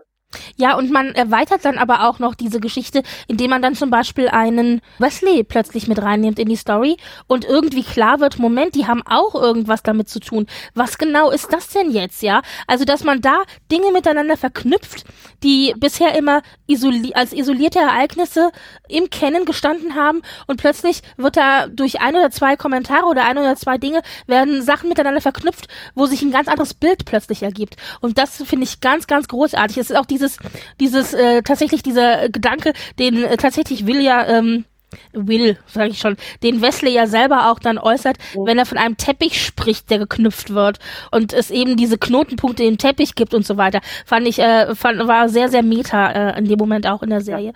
Das hat ja. mir also sehr, sehr gut gefallen, eben dieses, dieses Zurückgreifen auf schon bekannte Sachen, aber gleichzeitig sie dann auch neu machen. Dazu gehörte zum Beispiel auch die alternative Timeline, die wir dann gesehen haben, in die ja dann Picard und seine Crew reingesprungen sind. Wir haben ja dann die dystopische Timeline, die dies ja dann mehr oder minder war, die auch irgendwie irgendwie bekannt einem vorkam, aber irgendwie auch nicht. Also ich finde, da haben sie ein ganz gutes Händchen gehabt. Mirror Universe. Die ja, ja, ja. Die waren mhm. nicht ganz, die waren sowas wie Mirror Universe Light. Ja, und ich finde, es hatte auch Anklänge an so klassische Militärdiktaturen, die wir eben von der Erde kennen. Also ich meine, klar, es hatte einen Nazi-Vibe, gerade auch mit diesen grauen Uniformen und diesen Stiefeln und so weiter. Aber es waren eben auch andere Diktaturen, die sich da wieder gespiegelt haben. Und ich finde, da haben sie ein ganz gutes Händchen bewiesen.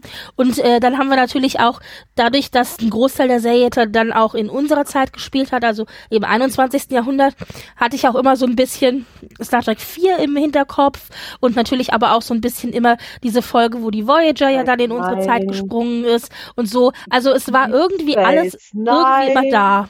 Genau, genau. Past ja. weil wir haben ja die Sanctuary Districts wieder gesehen. Richtig.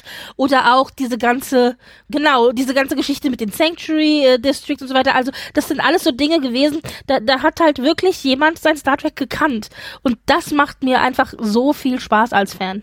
Äh, wir, wir haben wir, wir kennen unser Star Trek nicht so wirklich, weil ähm, die Gary Seven Episode heißt Assignment Earth ist die 226 in TOS. Wir haben da ja schon so oft drüber geredet, aber dadurch, dass es jetzt schon wieder über sechs Monate her ist, dass ich das gesehen habe, war das so ein bisschen äh, aus dem Gedächtnis verschwunden. Ja. Genau. Kann man auch bei aktuell insgesamt 867 Episoden Star Trek, da kann man mal die ein oder andere vergessen. Ja ja, halt zumindest den Titel, aber halt ja. wissen, worum es geht. Also, was das halt sehr schön war, dass sie das auch so optisch erstmals so für Leute, die diese alte Folge kennen, gezeigt haben, mit diesem Beam-Effekt, mit diesem quasi viereckiger Rauch kommt, aber nur innerhalb dieses Vierecken und dann ist das der Transporter-Effekt. Und das haben wir halt damals halt schon gesehen mit Gary Seven und das war ganz, ganz tolles Zeigen und nicht erzählen ne, sehr viel äh, Liebe zum Detail. Das hatten wir auch schon in der äh, dritten Staffel von, äh, von, was die dritte oder was die vierte Staffel von Dis, das glaub, war die dritte, glaube ich, mit dem Guardian of Forever. Ja, ähm, ja die dritte Staffel von Discovery, ja, ja. ja. Genau, der Guardian of Forever war toll. Und wie sie halt auch in der dritten Staffel quasi die dritte, der dritte Teil der TNG-Doppelfolge Unification gemacht haben. Und machen die halt immer wieder. Und ich finde, das macht Star Trek sehr, sehr gut. Wie sie so aus sagen, ja, das sind verschiedene Serien, es ist aber ein Universum und natürlich referenziert sich das, weil in unserer Welt ja auch äh, ein Ereignis anderer Ereignisse berührt. Ich bin bei der Staffel gnädiger, als ich es noch war, kurz nachdem ich sie gesehen habe, weil ja, das, das Pacing, das ist aber ein Problem, was Star Trek nicht exklusiv hat. Es haben Nein. sehr, sehr viele Streaming-Serien, weil man halt auf dieses Bingen schreiben will und dann muss man halt so und so viele Folgen abliefern. Ja will da aber nicht zu viel reinpacken, darf da ja. aber auch nicht zu wenig reinpacken, dass man da ab und an mal äh, daneben greift, gerade halt jetzt auch noch mit den erschwerenden Umständen, hey, es ist Pandemie gewesen. Bitte, es ist immer noch Pandemie, aber die Politik meint, es ist keine äh, Pandemie mehr. Äh, gucken wir mal, wie, wie sehr diese Aussage schön altert in der Zukunft. Das alles ein bisschen schwieriger äh, macht, aber äh, wir extreme Liebe äh, zum Detail bei, bei vielen Sachen und, und auch halt dieses, hey, wir, wir haben hier ein geiles Set. Das gibt's einmal in, in, in hübsch und in schön Star Trek. Äh, und dann so, okay, und jetzt drehen wir es mal auf Dark und Böse. Ja. Dieses Set, wo ähm, äh, Picard am, am Anfang der ersten Folge halt so, hey, hier, Abschluss, alles toll, supi dupi. Und dann so nächste Folge so, okay, und wir richten jetzt mal eine Borg Queen hin. Ja, das war sehr, äh, ja, das, das war so, ui, vor allem um zu zeigen, so, ja, wie, wie halt diese Konföderation statt Föderation vielleicht irgendwie, wie auch immer es geschafft hat, vielleicht war es ja trotzdem Janeway, die dafür gesorgt hat, dass die Borg halt jetzt besiegt worden sind. Also selbst im Prime Universe sind ja zu der Zeit die Borg quasi, wie könnte man das sagen, sehr dezimiert oder ein Schatten ihrer selbst von vorher, bevor Janeway ihre ja eingegriffen hat. Ja. Ähm, ich fand zwei Dinge hier so ein bisschen, auch da habe ich das Gefühl gehabt, sie konnten sich nicht so entscheiden. Nämlich, wie das mit dem Böse, dem Bösewicht TM halt war oder der Bösewichtin. In diesem Fall ist es so, wir haben eine Borg Queen bekommen und die war ganz wunderbar, weil die sich wie immer im Graubereich bewegt hat. Man, ja. man weiß nicht so richtig, finden, findet man sie gut oder findet man sie schlecht. Und sie ist nicht so ein, so ein, wie sagt man, so ein hirnloser Bösewicht, der eben nur böse ist. Ja, aber die ist halt ein sie ist zwar etwas antagonistisch, aber sie ist, sie ist keine, sie ist nicht sozusagen, was so die Hürden betrifft in dieser Folge. Sie ist quasi antagonistisch, aber erzählerisch auf der Seite der protagonistischen Leute, also der Leute, die mhm. etwas voranbringen ja. wollen. Und, und ja, und dadurch, halt dass wir ja dann auch Jurati bekommen am Ende als Borgqueen, ja. ähm, oh. also das macht ja dann, ja, aber das, das öffnet quasi ja dann auch nochmal so eine ganz andere Sichtweise eben auf den Bösewicht in Anführungszeichen. Also auf der einen Seite hatten wir das, was sehr, sehr gut gelungen war, weil man eben, weil die die, die interessantesten Antagonisten sind eben die, die nicht eindeutig nur böse sind, ja, und, oder eindeutig, oder auch andersrum, nur eindeutig nur gute. Deswegen, das fand ich für diesen Story-Arc gut gelungen. Auf der anderen Seite hatten wir da aber diese alternative Timeline, wo es ganz eindeutig war, dass wir da also ganz klar einfach nur die Bösen hatten. Das heißt, ich habe das Gefühl, man konnte sich nicht so richtig entscheiden und hat dann irgendwie gedacht, man braucht doch irgendjemand oder irgendetwas, was man dann ähm, wirklich eindeutig als böse verdammen kann. Und dann nimmt man halt einfach mal diese alternative Timeline, weil sonst ähm, hatte man irgendwie nicht so wirklich jemanden. Naja, also ich diese alternative äh, also, also die, diese alternative Timeline als oh, das ist jetzt äh, wir, wir brauchen einen Bösewicht.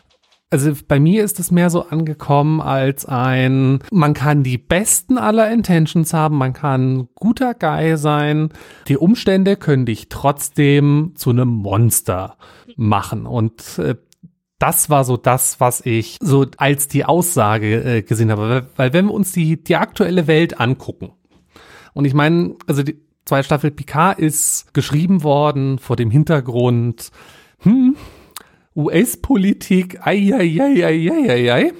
Da, da hatten wir noch gar keinen äh, Krieg in der Ukraine und noch keine Spannungen äh, rund um äh, Taiwan. Das, das war alles noch nicht da.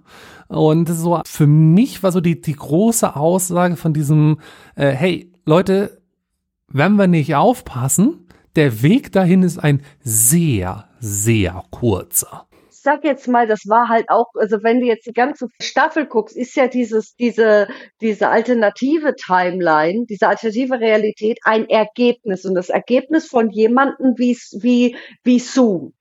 Also der jetzt 21. Jahrhundert Zoom.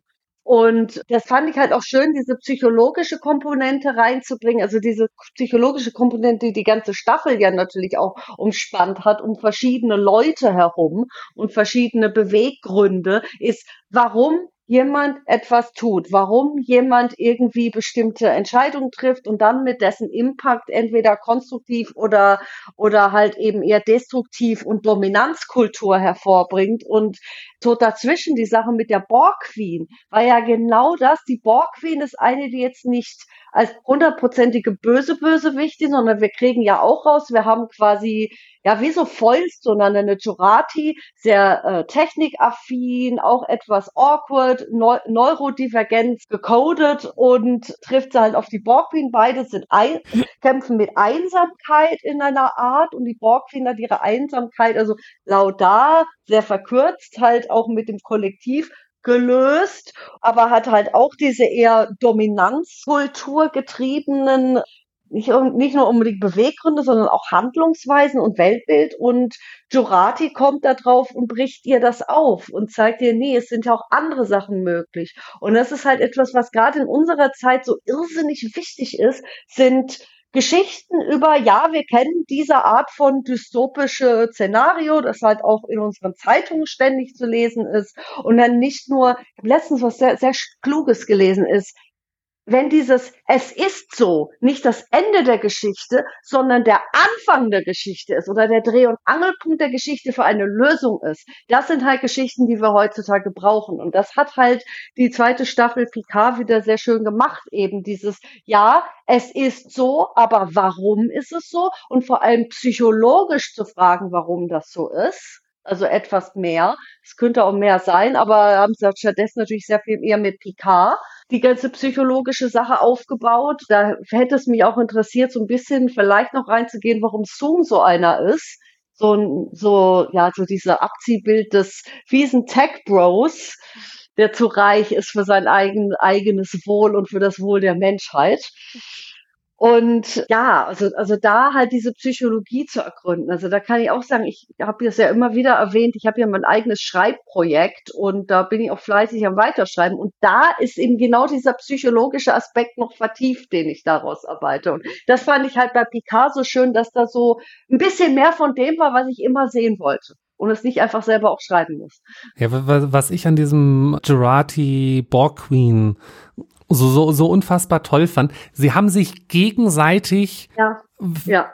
haben sie sich auf einer Klaviatur ausgespielt. Ja. Jeder ja, hat stimmt. den anderen ja. äh, gespielt und manipuliert und in eine Richtung auch, geschubst. Aber du hast auch gemerkt, dass es eben auch nicht nur manipulieren ist, sondern so aus dem, nicht aus der Haut können und das so versuchen ja einerseits durch Manipulation jemanden zu erreichen oder irgendetwas zu erreichen, aber andererseits so da sind nicht nur manipulative Intentions drin, sondern auch so, hey, ich will was erreichen und wie kann ich meinen Blickwinkel dir gegenüber zeigen, dass du mich verstehst? Ja, also sie, sie, sie haben im Prinzip Tango miteinander getanzt.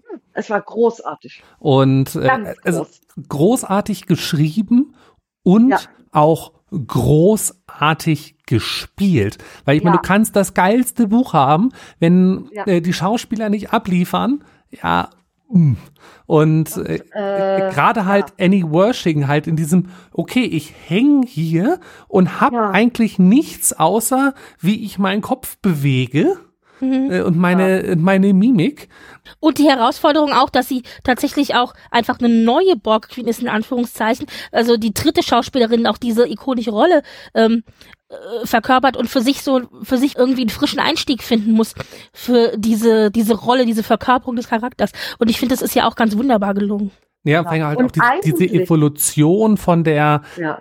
leicht manipulativen äh, Borg Queen, wie wir sie halt in First Contact kannten, zu dem, wie halt dann die, die, äh, wie Susanna Thompson dann halt, äh, die es dann als zweite Jahr gemacht hat, um, äh, um, um Janeway ganz oft äh, herumgetanzt ist. Jetzt dann halt so die, die nächste, also es war eine logische Weiterentwicklung, okay, die Borg Queen weiterentwickelt. Ja, eben. Und da, da hat, und eigentlich, wenn wir es ganz streng nehmen, hat ja auch Alison Pill auch die Borg Queen gespielt, nur noch die nächste Iteration wieder einer alternativen Borg Queen eben als diese Borgati, die ja dann in der ersten und in der letzten Folge vorkam. Auch wenn sie in der ersten Folge damit nicht gespoilert ja. wurde, nicht gecredited wurde, sondern Annie Wershing als Borg Queen gecredited wurde ja. in der ersten mhm. Folge. Ja. Naja, das wäre ja sonst, ja. Aber es war ziemlich toll auch halt vom, äh, vom Design her, der Borg, äh, das ganze Borg Queen äh, Design halt auch logisch weiterentwickelt, ja. so okay. Wir kannten alle die relativ platten D Designs, äh, wo man halt literally das Klebeband äh, gesehen hat ja. in, äh, in Best of Both Worlds.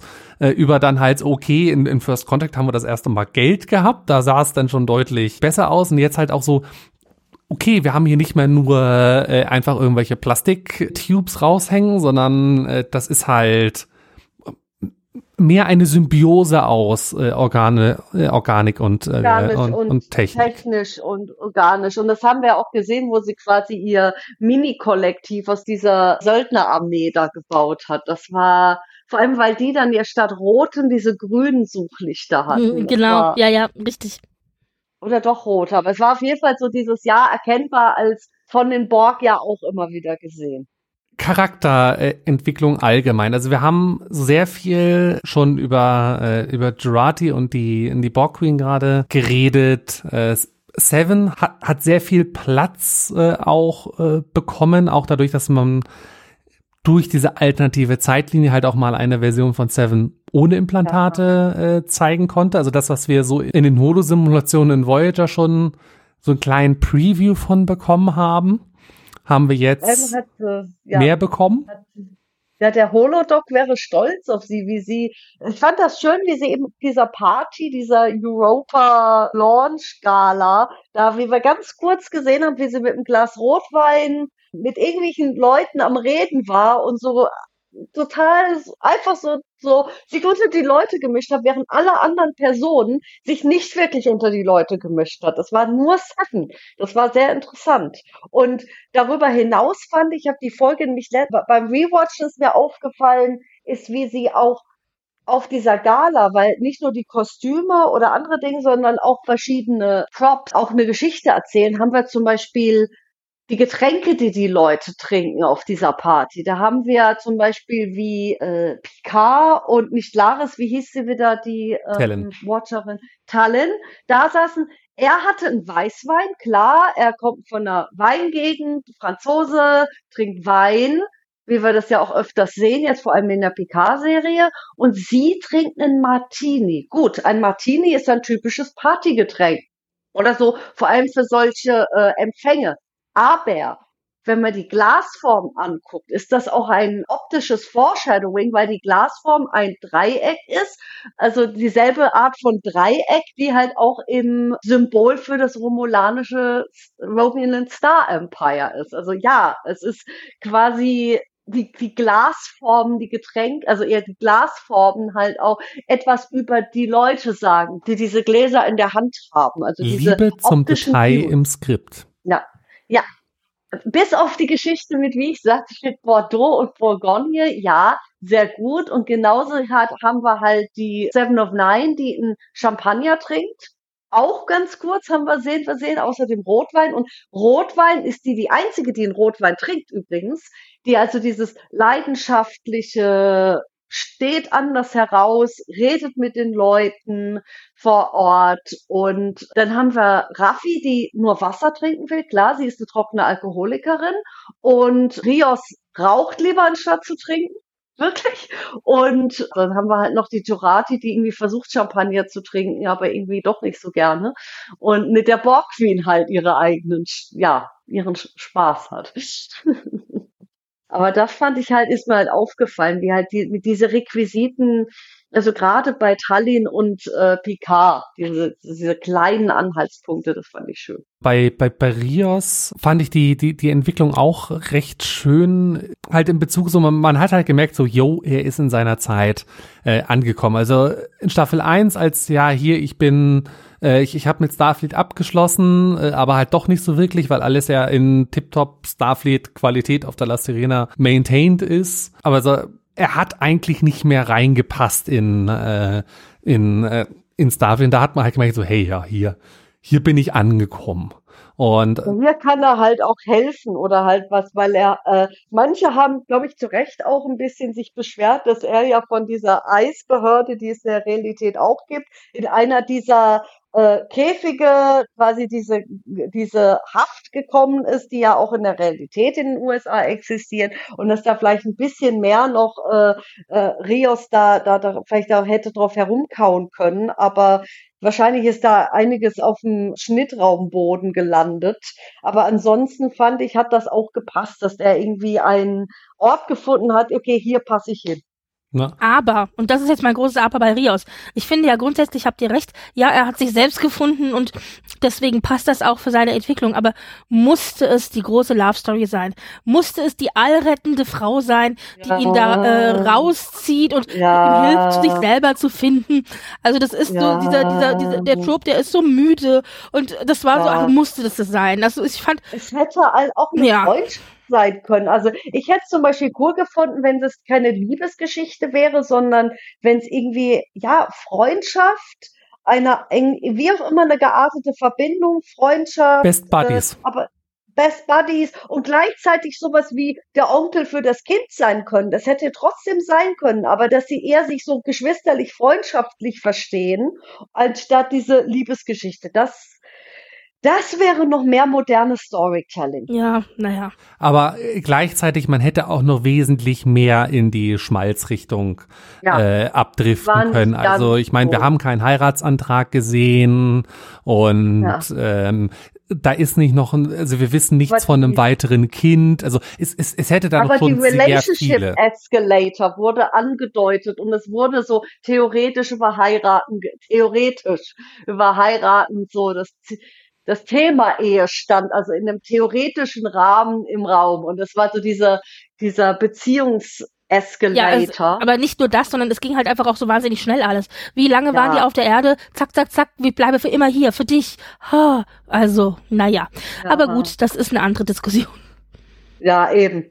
Vernachlässigte Charaktere möchte ich noch drüber reden, wo ich mir halt frage, äh, also okay, warum die Charaktere in der Staffel überhaupt drin waren, kann ich mir denken, weil es waren mit den Schauspielern Verträge unterschrieben. Aber ähm, hätte es jetzt für die Story gebraucht, dass äh, Ola Brady halt Tallinn gespielt. So, ja, das hat für ein, zwei Momente gesorgt, wo halt äh, Picard ein bisschen, äh, ein bisschen äh, verwirrt war und sich dann halt auch über sich selbst klar werden konnte.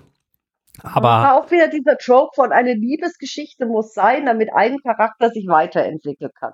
Und die andere Charakter ist quasi Requisite dafür quasi innerhalb der, der Geschichtstechnik. Und das ist so, äh, ja, also da, da, da hätte man auch das machen können. Ich meine, das, das, das hätte man ja auch ähnlich erzählen können. Man hätte ja auch eine Schauspielerin nehmen können, die ähnlich aussieht wie Orla Brady. Wo man halt so sieht, so, hey, sie ist es nicht, aber nah dran. Ähm, ah. Dann, dann, dann wäre das noch ein bisschen, ein bisschen anders gewesen. Was zum Henker hat Isa Briones in der Staffel? Ähm, gesucht. Ja. Ähm, also, also so sehr ich sie mag und sie kann Schauspiel und sie kann singen, das wissen ja. wir.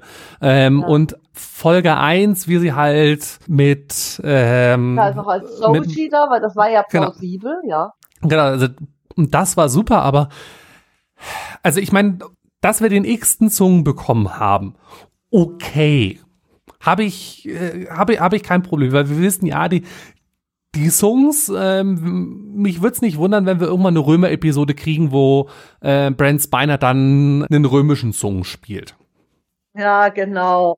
Also, aber vielleicht wollen sie die so etablieren und es kommt nochmal, dass quasi Isa Briones die ständige Sung-Tochter ist könnte ja sein, das war so der Kontext, zumindest habe ich kontextuell verstanden, warum sie sie genommen haben. Das finde ich, haben sie mir plausibel genug gemacht. Ja, nur, Deswegen konnte ich darüber hinwegsehen. Nur das da, war plausibel. Nur da, da habe ich mich dann halt äh, gefragt, so, okay, aber das bricht auch ein Stück weit. Ich meine, wenn er da äh, so die, die ewige Tochter, dann so, okay, warum gab es dann Data und Lore? Das, das beißt ja. sich da für, ja. äh, für mich noch so ein, äh, ja, so, so ein bisschen. Aber ja, vielleicht das halt nicht alle, weil zum Beispiel der Sung im, im 22. Jahrhundert hat ja wieder ganz andere, so Gemischlohne und Gensachen und könnte halt sein, dass die ewige Tochter halt nur immer wieder mal auftaucht, ja. ja. Ähm, halbewige Tochter. Also aber schön gelöst, indem man halt dann Will Wheaton halt äh, als ja. äh, als Wesley reingeschickt hat und so hey hier will, willst du nicht bei den äh, ich meine das kann natürlich auch sein ich meine da könnte man natürlich auch dass ähm, die die Wächterin äh, Corey halt mit einem Song im 23. Jahrhundert oder so mal zu tun hat und dass es da dann herkam da kann man ja, ja auch schöne Sachen noch wieder das halt noch wieder einbauen. Aussehen so das, das Vorbild, das ja aus, Aussehen für das Vorbild eben für Soji und Dash halt war, dass es eben auch aus der Vergangenheit der Soons, dass sie so ein Template halt war, was aber auch wieder sehr objektifizierend ist, aber ja.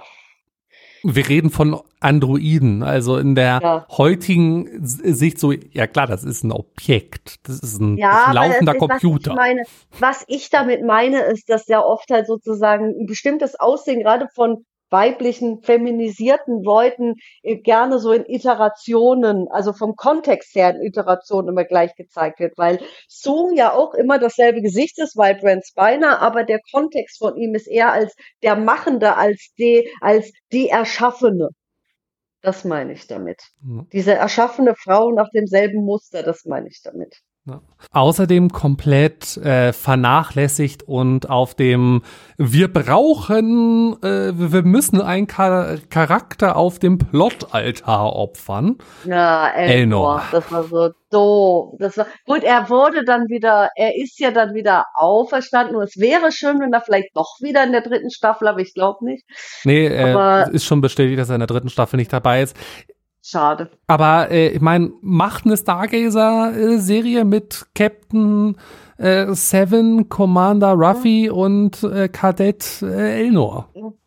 Ja, oder halt ja dann bis dahin vielleicht nicht nur Kadett, sondern auch äh, der, ja, neue Ensign ewige Elnor. Fenrich. Ja, Fenrich Elnor, der, der Weltraum-Legolas. der, der, der dann bei äh, Lieutenant äh, Commander Kim in die, in die Lehre geht. Genau, genau, for Operations, sehr gut. Ja. Das waren halt so Sachen so, okay, ja, man, man musste sie halt unterbringen, weil man hatte wahrscheinlich Verträge, aber es, es hätte auch mit allen dreien funktioniert, wenn man sie nach der ersten Folge nicht mehr, nicht mehr gesehen hätte. Oder du hättest eben vielleicht auch die Laris einfach mitnehmen können. Ja. Ja, dass da halt ihre Ohren, weißt du, so wie bei Spock in Star Trek 4, dass er halt irgendwie einen Hut oder was auch immer auf hat und äh, oder kurz mal auf der La Sirena ein, eine äh, Ohrenoperation hat. Ja. Es wäre ja machbar gewesen, da hätte sie einfach dabei sein können als die, die sie ist.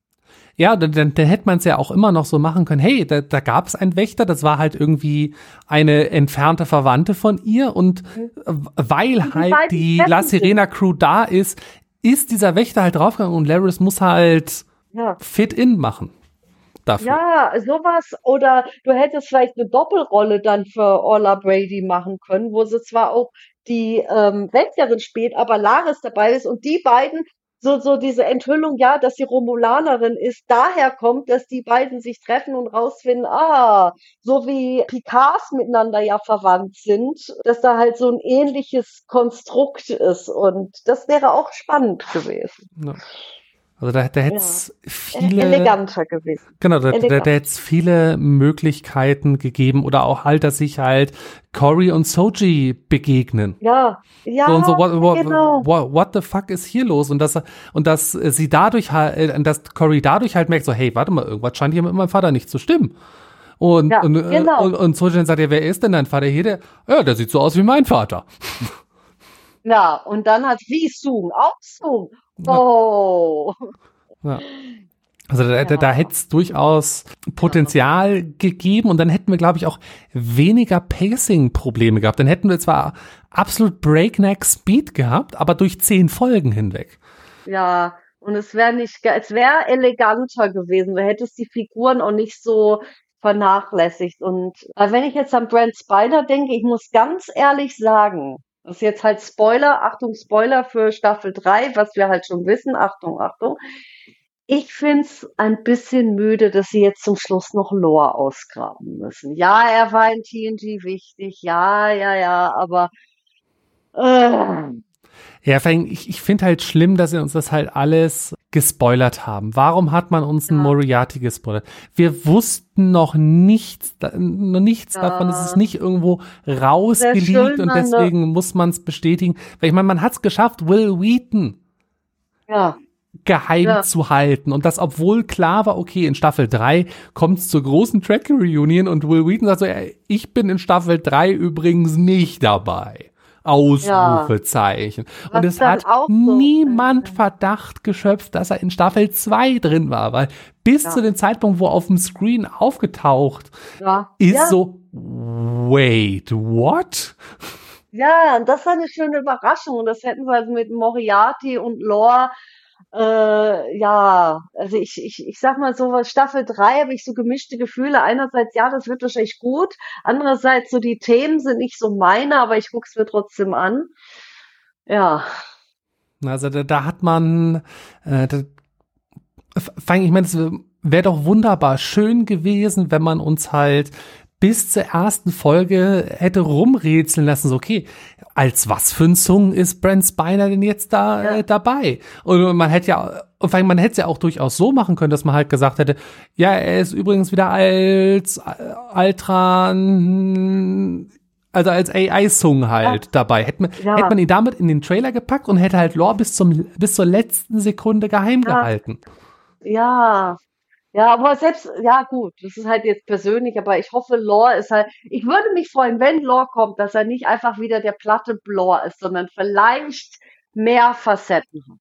Bitte, bitte. Ja, da, äh, da kann man ja auch die ganze Bruce Maddox äh, Storyline ja. noch abrunden, dass er halt äh, sich erst auf die Suche nach äh, nach Lore gemacht hat und halt versucht hat, äh, aus Lore halt einen besseren Androiden zu machen, was dann halt erst schief gegangen ist, aber ähm, ja. mit der Zeit haben sich dann die Algorithmen doch in der positronischen Matrix verfangen. Bruce, Bruce Maddox noch mal rausholen, genau, das wär's doch eben. Also irgendwie und vor allem, das haben sie jetzt auch so mit der Borg Queen so schön gemacht. Ich hoffe, die machen das halt jetzt auch mit mit Lore Und das, das, ja, das ist ein bisschen, dass er halt, dass es generell nicht so muss, der Strolling-Willen so. Ich Sondern dem Charakter halt Tiefe geben, dass man halt sieht, hey, ja. da spielen sich zwei Charaktere. Da ist ja auch ein, äh, wer sich über das Piepen im Hintergrund wundert, meine Waschmaschine ist gerade fertig. Ähm, äh, da kann man ja auch ein wunderbares, wie sich äh, Picard und, äh, und Lore gegenseitig wie, eine, wie auf einer Klaviatur spielen dadurch, dass ja, halt äh, Picard so viel Erfahrung äh, mit Data und mit den Zungs hat und Lore ist ja so ja. Zung in, in, in Maschine gegossen. Da, da, ja, da kann man ja viel, äh, viel halt äh, draus machen und auch gerade, dass halt Jordi mit dabei ist. Äh, ja. Da, da, da gibt's Möglichkeiten. Und hoffentlich ja, und schön, kommt da halt Tiefe bei raus. Vor allem, weil Lore hat ja dem Jordi, also, also durch Data schon einiges angetan. Und das, also, es wäre sogar schön, so einen Lore zu haben, der mit sich hadert. Der ja. wirklich am Ende seines Lebens mit sich hadert. Und vielleicht kommt dann noch ein, ein Crystalline Entity dazu und wir erfahren noch mehr über die Crystalline Entities.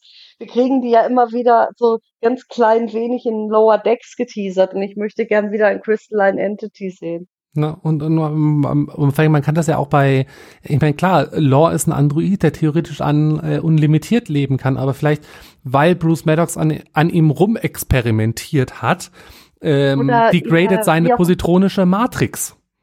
Ja, und oder er hat irgendwie, ja, er fängt an, ein Gewissen zu bekommen oder einfach eine Selbstreflexion zu haben. Und dann ist das auch eine schöne Idee, eine schöne, vor allem was diese Trope-Klischee von böser AI böse künstliche Intelligenz, können wir dann eben dieses Selbstreflexion von einer Person, die halt bösartig destruktiv handelt und dann sehen, warum handelt diese Person so. Und das halt mit, mit Lore eben einer künstlichen Intelligenz am Androiden das durchdeklinieren. Wenn sie das machen, das würde ich sehr begrüßen. Ja. Also ich hätte es ja nicht gedacht, dass ich das mal sage, aber tatsächlich hätte ich es besser gefunden für diese Staffel, wenn die eine oder andere Storyline einfach gar nicht erzählt worden wäre und man das ein bisschen gestreamlined hätte von der ähm, von der Geschichte her. Also zum Beispiel diese ganze Nebengeschichte mit Brent Spiner beziehungsweise dem Professor, ja. seiner Tochter und so weiter, das hätte man einfach komplett rausnehmen sollen. Da, also ich, ja. ich weiß, ich habe mich gefreut, Brent Spiner wiederzusehen und mir war das auch klar, da musste ja auch nochmal sozusagen ein Bösewicht daher, der noch ein bisschen Knüppel zwischen die Beine wirft, damit es alles nicht so einfach ist für, für Picard und seine Crew und so weiter. Mir ist schon alles klar, warum es das gibt. Aber ganz ehrlich, ich finde, die Storyline hätte man rausstreichen können. Und ja. es gibt die eine oder andere Storyline, die man auch verkürzen, auch. ja, oder die man einfach verkürzen hätte können oder ganz rauslösen ja. können, um das Ganze, wie gesagt, zu streamline, ja. stringenter zu machen, dann wäre es einfach, ich glaube, tatsächlich besser erzählt gewesen. Und dass ich mich das mal sagen höre, weil ja. normalerweise bin ich eigentlich ein mehr ist mehr Typ, aber hier war das eine oder andere doch ein bisschen, es hat gehakt und ich weiß halt auch nicht, ob das am Ende daran lag, dass, wie du gesagt hast, auch einiges dann einfach am Schnittboden liegen geblieben ist, ja, dass am Ende noch Fetzen übrig waren von eigentlich gut durchdachten Storylines, die gut gepasst hätten und am Ende war dann aber irgendwie nicht mehr genug davon übrig und man aber wollte es aber auch nicht ganz rausmachen. Aber da frage ich mich jetzt wirklich, Marcel vielleicht oder Britt-Marie, vielleicht wisst ihr das was. Und zwar, Streaming hat ja im Prinzip keine großen Zeit. Es ist ja nicht wie eine Fernsehserie, die in bestimmte Zeitslots passen muss. Da kannst du ja schon dann ein bisschen mehr Varianz haben, wie lang so eine Folge ist. Und da frage ich mich, warum die dann einfach so diese Dinge rausgeschnitten haben und zwar zu sagen, gut, dann sind die Folgen halt ein bisschen länger oder wie auch immer, weil wir haben ja jetzt mehr Freiheit als früher im linearen Fernsehen. Wir haben uns das schon mal gefragt und ja. sind zu keiner richtigen Antwort gekommen, beziehungsweise ich hatte eine Theorie, das weiß ich eben nicht, das hat sich noch nirgendwo bestätigt. Ich frage mich, ob die ein gewisses Kontingent an Zeit am Anfang der Staffel zur Verfügung bekommen. Das heißt, ihr habt ja. 378 äh, Minuten oder was weiß ja. ich, das wären dann um, umgesetzt wären das, was weiß ich, sieben Folgen oder zehn Folgen, a 45 Minuten und dass man das dann so einfach aufteilt oder, mhm. oder nicht. Also normalerweise würde ich sagen, es gibt keine Begrenzung. Deswegen verstehe ich auch nicht, warum die nicht selber diese Begrenzung auferlegen.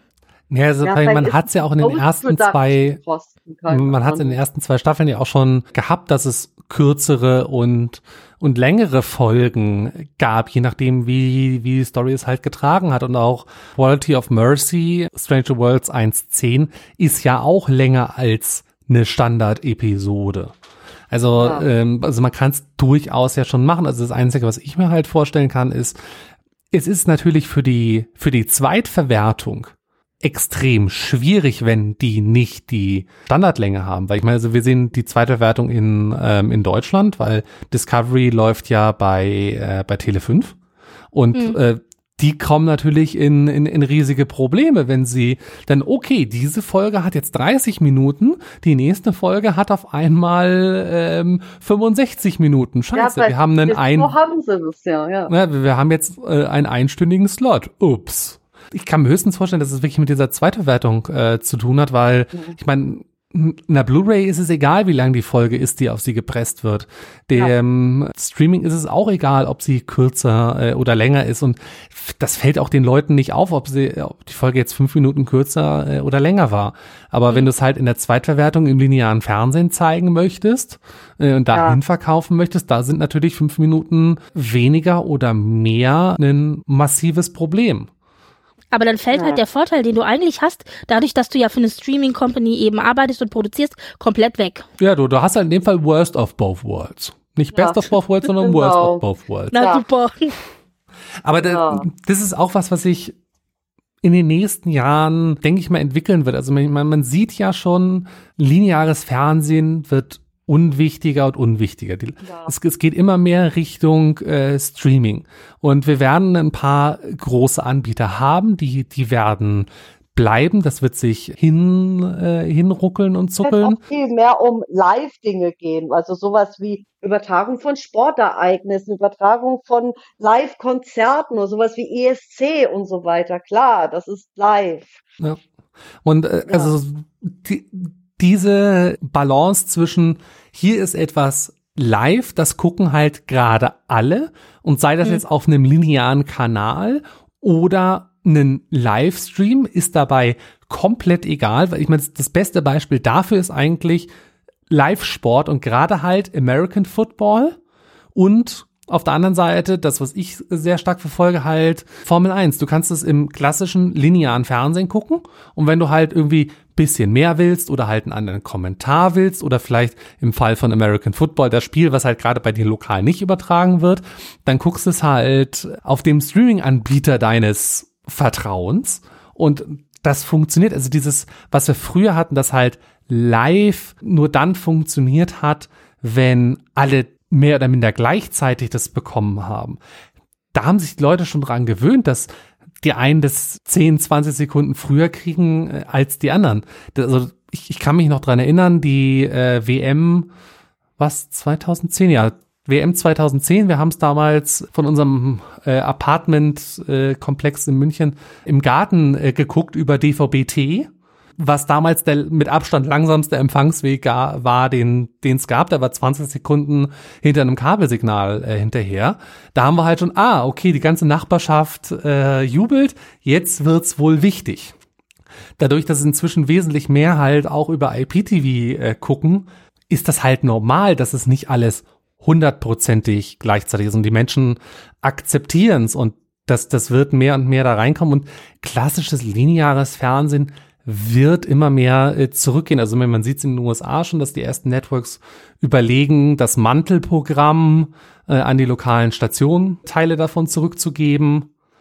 Neue Digitalkanäle werden de facto nicht mehr gestartet, weil es keiner mehr guckt. Von dem her, der, der Weg wird gehen. Wir sind da gerade so in einer, in, in der Übergangsphase und während halt am Anfang so bei, bei Netflix halt so, ja, dann machen wir die Folge mal so lang oder mal so lang oder mal so lang, äh, dass der jetzt gerade wieder so ein bisschen zurückreboundet wird das dann sich auch wieder in die in die andere Richtung äh, entwickeln. Also wir sind gerade in einer spannenden Übergangsphase und äh, also wir werden, denke ich mal, noch mehr von diesen Discovery-Type-Dramen bekommen mit äh, Serie wird von einem Streaming-Anbieter äh, gepullt oder Streaming-Anbieter geht pleite, weil also man, wenn man guckt, was haben wir alles äh, auf dem Markt? Wir haben, fangen wir mal in, in USA-international an. wir haben Netflix, wir haben in vielen Märkten einen Paramount Plus. Ähm, ja, aber du darfst Disney nicht vergessen, Plus. in USA, ja, das ist zwar schon richtig, ja, aber du darfst halt auch nicht vergessen, in USA, also so diese, diese Kabelkanal, wo du in einem Bund ganz viele Sachen hast und so, das haben die in USA ja nicht. In USA ist es normal, dass du im Grunde immer Kanäle, Spartenkanäle dazugekauft hast. Das heißt, die hatten das, was wir als, also jetzt als Streaming hier haben, das äh, mit dem Streaming holen wir uns ja quasi einen Zusatzkanal rein. Und das war bei denen immer schon normal. Das heißt, wenn die von Kabel gesprochen haben, war das nicht wie bei uns, dass du einen Kabelkanal hattest und automatisch 25 äh, Sender im Angebot, sondern da hast du das eben fünf, da hast du, ja, genau, da hast du fünf oder sechs eben. Kanäle, die gekauft und das war dein Kabelkanal. Du hast die aber einzeln gekauft in der Regel. Und deswegen ist das, was wir als Streaming ja, jetzt es gab kennen, davon Bündel, aber es waren halt. Ja, ja, genau, aber das, was wir halt als genau. Streaming kennen, war für die schon immer normal. Also die haben das immer schon so gehabt.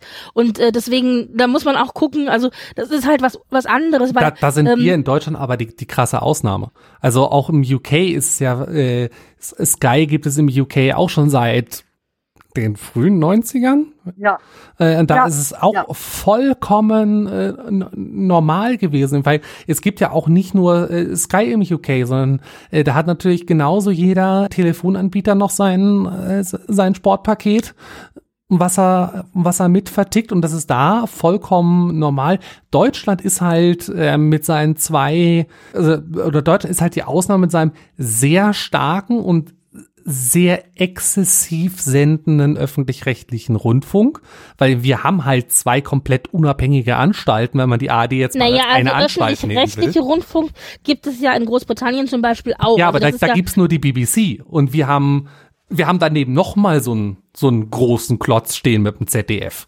Ja. Wir, wir haben das ja zweimal als einzige auf den, weil Italien ja, die haben Rai, die haben auch mehrere Sender, aber das ist halt eine Anstalt. Die BBC ja. hat mehrere Sender, ist aber eine Anstalt. Eine Anstalt. Bei ja, den Franzosen ja, ist das Schweden eine auch. Anstalt. In Schweden auch, aber ja, trotzdem, aber grundsätzlich, ähm, genau, aber es ist halt, es sind halt andere Voraussetzungen. Ich habe nämlich früher immer gedacht, wenn die Amerikaner von Kabel sprechen, dann ist es identisch mit dem, was wir haben und mir war nicht nee, klar, dass die sowieso schon immer einzelne, einfach einzelne Kanäle gekauft haben. Ja. Ja, und, und ja auch das, was wir als NBC kennen, ist ja äh, nur ein Bruchteil dessen, was äh, eigentlich so ein Sender ist, weil ich meine, das, was wir als NBC kennen, ist halt ein Mantelprogramm. Das ist halt morgens ein bisschen Frühstücksfernsehen, das ist abends ein bisschen Nachrichten, äh, Serien und, und Late Night und dazwischen macht jede Station, was, äh, was sie will. Und so ein bisschen hast du es aber bei uns bei den Dritten, dass du die dritten Programme hast, also traditionell, wo manchmal was gebündelt lief oder die ARD-Nachtprogramm und dann halt die einzelnen Dritten dann regional wieder sich aufgesplittet haben. Ja. So ein bisschen hatten wir das so, so wir, wir, hatten das mal, aber ja, dann, dann kam das Satellitenfernsehen und dann hatten, äh, konnte man in ganz Deutschland auf einmal alles empfangen. Ja, aber trotzdem gibt's ja die, die Dritten immer ja. noch. Aber es sind halt mehr vollständige Sender als hier, wir ja. haben ein, äh, ich meine, das einzige ja. Mantelprogramm, was bei, äh, was in der ARD auf den Dritten halt noch existiert, ist die Tagesschau um 20 ja. Uhr. Und das ist das Einzige. Ja. Und ähm, also da, da, sind wir halt in, in Deutschland die, die krasse Ausnahme, indem wir halt dann mit RTL, äh, wo halt äh, sehr viel äh, Geld drin steckte und auf der anderen Seite äh, das ganze ehemalige Kirchimperium. Also ja. Sat 1, Pro 7, Kabel 1 um die drei großen Free-TV-Sender, aber auch halt das, was mal als äh, DF1 Premiere angefangen hat, dann zu Premiere, dann zu Sky geworden ist. Ja. Äh, das ist ja äh, auch. Ähm, Premiere war das, was quasi in Amilands äh, ähm, Cable ist. Genau, also das, das, das erste Premiere. Genau. Das, das, das, das, das, das erste Premiere und dann kam ja DF1 und dann wird das jetzt mit dem, was noch von der Hülle, die Premiere da war, äh, können wir mal eine ganze Folge drüber machen. Deu ja. Deutsche Mediengeschichte kann ich stundenlang äh, ja. Äh, ja. drüber reden. Also da, da, sind wir ja in Deutschland die, äh, die, die krasse Ausnahme. Man muss halt aber auch sagen, wenn man halt sieht, was in anderen Ländern abgeht, also Berlusconi in Italien, können wir halt froh sein, dass wir da in Deutschland die, die krasse Ausnahme sind und so einen riesigen öffentlich-rechtlichen Rundfunk Also ich finde äh, in Deutschland, es ist schon toll, wirklich. Ich habe letztens auch gesagt, um hier nochmal kurz eine, eine Lanze für das Öffentlich-Rechtliche zu brechen, ich habe letztens auch gesagt, alleine wenn ich schaue, was ich in der ARD, in der ZDF und in der Arte-Mediathek geboten bekomme, und da spreche ja. ich nicht von den ganzen zusätzlichen Mediatheken, wo manchmal echt sich noch Kleinode befinden, wie bei Dreisat oder so, ja, äh, was ja eigentlich auch ARD-Mediathek ist, aber trotzdem. Also wenn ich nur gucke, was ich aus diesen drei Mediatheken schon alles gucken kann und was für qualitativ hochwertige Sachen ich da auch finden kann, man muss manchmal echt ein bisschen bisschen in die Tiefe schürfen. Aber so grundsätzlich, ähm, was ich dann da alles äh, geschaut habe und geguckt habe, dann bezahle ich meine Rundfunkgebühren gerne. Denn das ist ja immer was, wo, wo, wo gemosert wird und gesagt, ich meine, Rundfunkgebühren oh. sind nicht günstig, das stimmt schon. Aber im Verhältnis zu dem, was ich dafür bekomme, ist ja. es doch nix. Ja, und, und ich finde, selbst wenn ich nicht viel davon gucke, finde ich aus reiner Überzeugung, dass es eben mhm. diesen unabhängigen Rundfunk geben muss. Egal, ob ja. der mir jetzt persönlich die Inhalte gefallen oder nicht. Die mhm. Nachrichten gucke ich trotzdem, aber es ist unabhängig. Es ist nicht von einem Konzern geleitet, sondern wir zahlen unsere Beiträge dafür. Genau, ja, es stecken ja. keine kommerziellen Interessen dahinter und das also ist das alleine schon für die Nachrichten, genau, ja. richtig. Ja. Äh, also das, das Einzige, äh, wo ich halt im, im öffentlich-rechtlichen Rundfunk immer noch meine Problemchen äh, habe oder mit der Zeit immer mehr habe, ist halt diese Doppelstrukturen, die wir halt haben, so ja, warum gibt es die Landesrundfunkanstalt in der ARD so, wie wir sie haben? Weil sie halt einfach nach dem Krieg damals nötig waren, weil es halt die ARD gab es ja lange Zeit so ja. nicht wirklich. Und da, da hat man halt diese starken lokalen Häuser gebraucht. Aber braucht es in der heutigen Zeit A noch ARD und ZDF? Kann man das nicht äh, in sinnvoll in einer Anstalt kombinieren?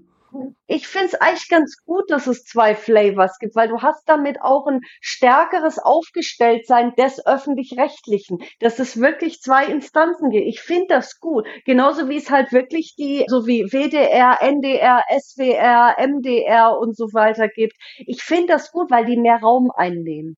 Ja, äh, kann, und ist, dann innerhalb ist, dieses also rein psychologisch, dass du dann halt auch siehst, ja, das öffentliche Rechtliche kann in verschiedene Geschmacksrichtungen kommen, tut es auch. Da haben wir ja noch Arte zusammen mit Frankreich, äh, was ja auch noch etwas europäisch aufgestellt ist, wovon es eigentlich viel mehr geben sollte. Und, oder außer ich habe irgendwas vergessen und es gibt etwas, das habe ich jetzt, weiß, kenne ich jetzt nicht so. Aber ähm, äh, Euronews von der EBU. Gut. Ja, gut, genau. Aber ich finde das gut. Und ich finde, dass lieber das Beitragsfinanzierte, das öffentlich-rechtliche stark wachsen sollte. Und wie ich damals, dass ich noch in der Politik war, war einer der Politiken, die ich halt vorangetrieben habe. Und das ist jetzt was Mastodon das Federated Social Media tatsächlich jetzt anfangen kann, tatsächlich zu machen. Das heißt virtueller Rundfunk. Virtueller Rundfunk bedeutet, du hast quasi beitragsfinanzierte Social Media Instanzen, wie zum Beispiel nicht nur wie ein Twitter oder Facebook oder ein, wie auch immer, äh, diese kürzeren Nachrichten, diese Diskursdinger, und dann sowas wie es, es gibt sowas wie ein YouTube, ein Federated YouTube, zum Beispiel hat die Euro PeerTube, genau. Und da hat zum Beispiel äh, die Europäische Union so eine eigene Instanz dafür, für eigene Inhalte. Und dahin muss es gehen, weil da hast du quasi auch für Podcast-Plattformen und für also Audioformate oder Videoformate dann auch hast du da eben Plattformen für Leute, wo also das, was heute noch Bürgerfunk ist, dass das halt da reinwachsen kann und dort halt auch vielleicht noch eine bestimmte Betreuung hat, aber ganz andere Plattformen mit ganz anderen Selbstverständlichkeiten wachsen und gedeihen kann, weil ja da die Mittel dafür vorhanden sind. Und ich sage immer noch, gerade wenn wir jetzt sehen, was mit Twitter passiert, sage ich immer, wie ich schon seit 2010 sagte, wir brauchen den verdammten virtuellen Rundfunk, beitragsfinanziert. Das war jetzt ein sehr langer Ausflug, der sich woran nochmal aufgehängt hat. Ich weiß gar nicht mehr, wie wir jetzt darauf an gekommen der, sind. Also doch, der an der Frage. Folgenzeit. Richtig, genau. ja, also auf gut Deutsch, man hätte es so schön, wenn man es ausnutzen könnte, aber man macht es nicht, weil man sich gebunden sieht an äh, wieder weiter äh, Verarbeitungs- und Weiterverwertungs. An Verwertungskette. Ja. Hätte, hätte, Verwertung. Tja.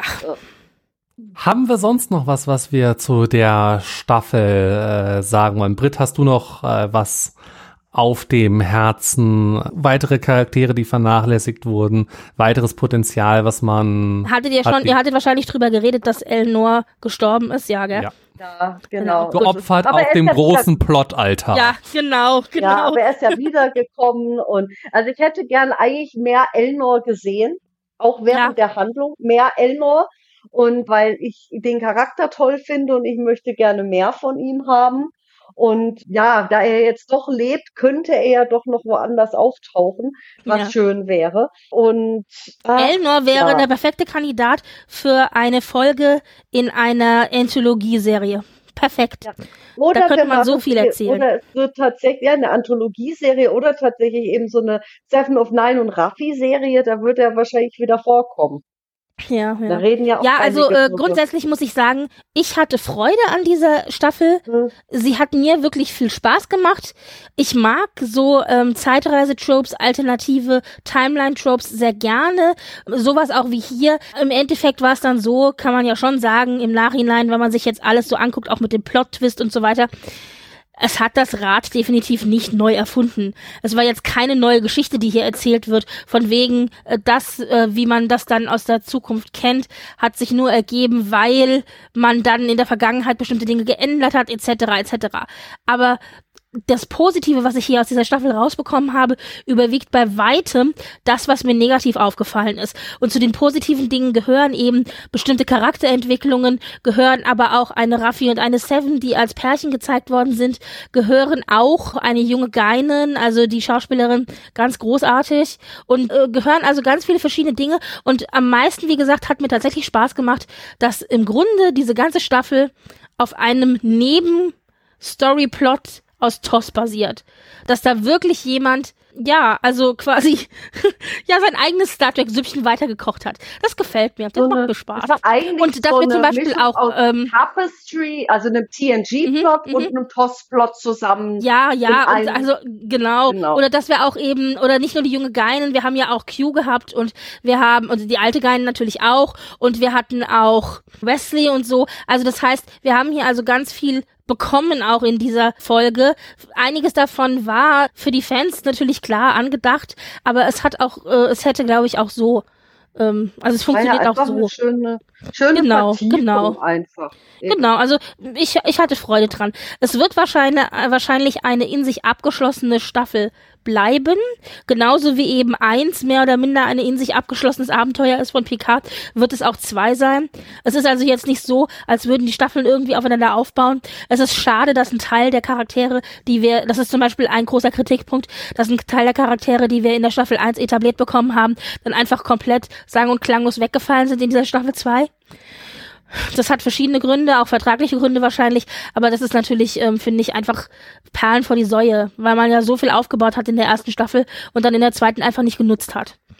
Ja, und ähnlich wird es jetzt mit der dritten auch sein, weil wir wissen ja, dass im Grunde alle raus sind, bis auf Raffi und Seven. Ja, schön. Hm. Also es ist, ist schwierig. Aber als abgeschlossenes, in sich abgeschlossenes Abenteuer ist es eine schöne, runde Geschichte gewesen.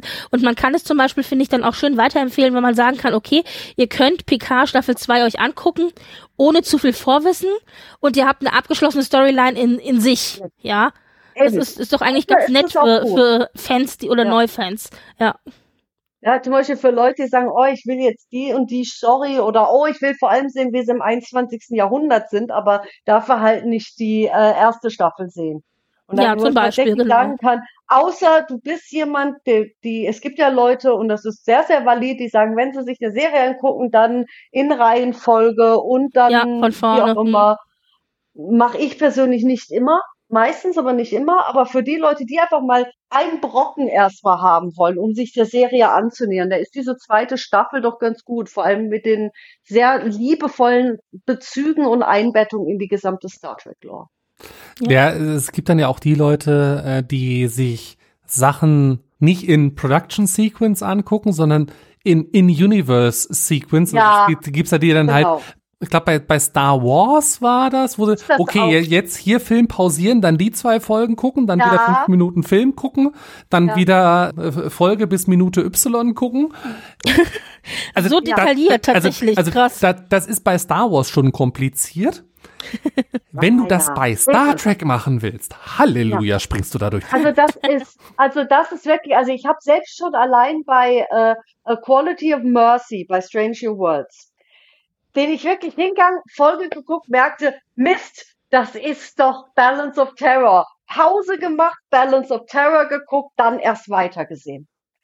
Und das habe ich an einem Tag zweimal gemacht, weil dann noch ein Freund von mir zu Besuch war, der genauso darauf bestand, ungefähr zur selben Zeit, hey, können wir kurz ausmachen und Toss anmachen? Ich so, jopp, dann machen wir das jetzt wieder. Und ja. äh, wo wir gerade, also wir haben, wir haben ja schon viel gesehen, hey, wir wollen eine Anthology-Serie haben und wir, wir haben gesehen, wie super Quality of Mercy ist. Kurzes Wünsch dir was welche klassische Folge äh, von, sei es TNG, DS9 oder Voyager, wollen wir im Rahmen einer Anthologieserie noch mal unter anderen Vorzeichen sehen? Boah, also ganz offensichtlich wäre In the Pale Moonlight.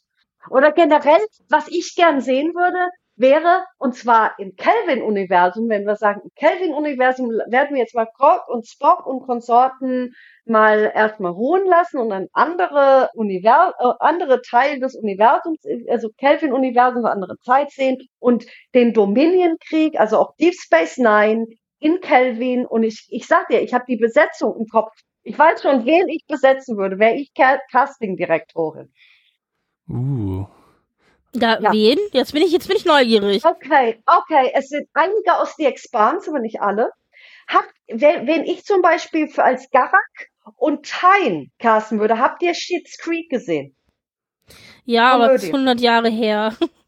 Aber der Vater und der Sohn, die sind in echter, echter Welt ja auch Vater und Sohn. ich kann mir die nicht, ich muss die im Make-up sehen, im, im, im, im, im Kardashian-Make-up. Ich kann, aber, kann das ja nicht im Make-up. Die beiden, die beiden wären okay. wunderbar als Garak und Tain, auch vom Aussehen her und vom Habitus.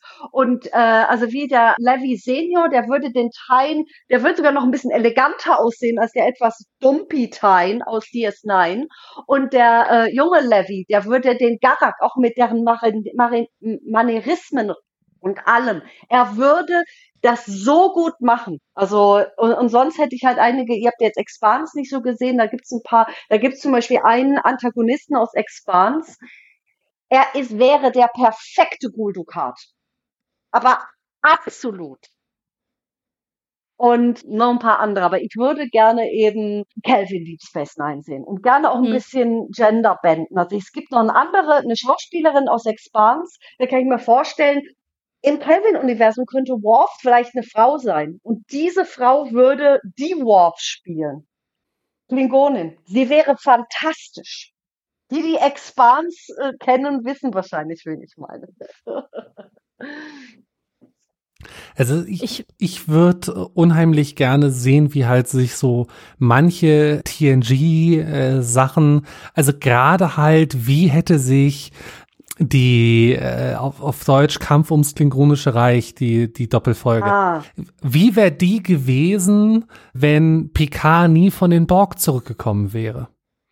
Ja. Sondern wenn Picard da an, an, an Bord vom Kubus draufgegangen wäre. Wie, wie hätte sich Riker äh, alleine in der ja. Situation verhalten? Mit Worf und stimmt, was wäre, stimmt. Ja, du könntest so eine Art, äh, was wäre, wenn mit Star Trek machen, wie sie es mit Marvel gemacht haben, so ein What if, ja.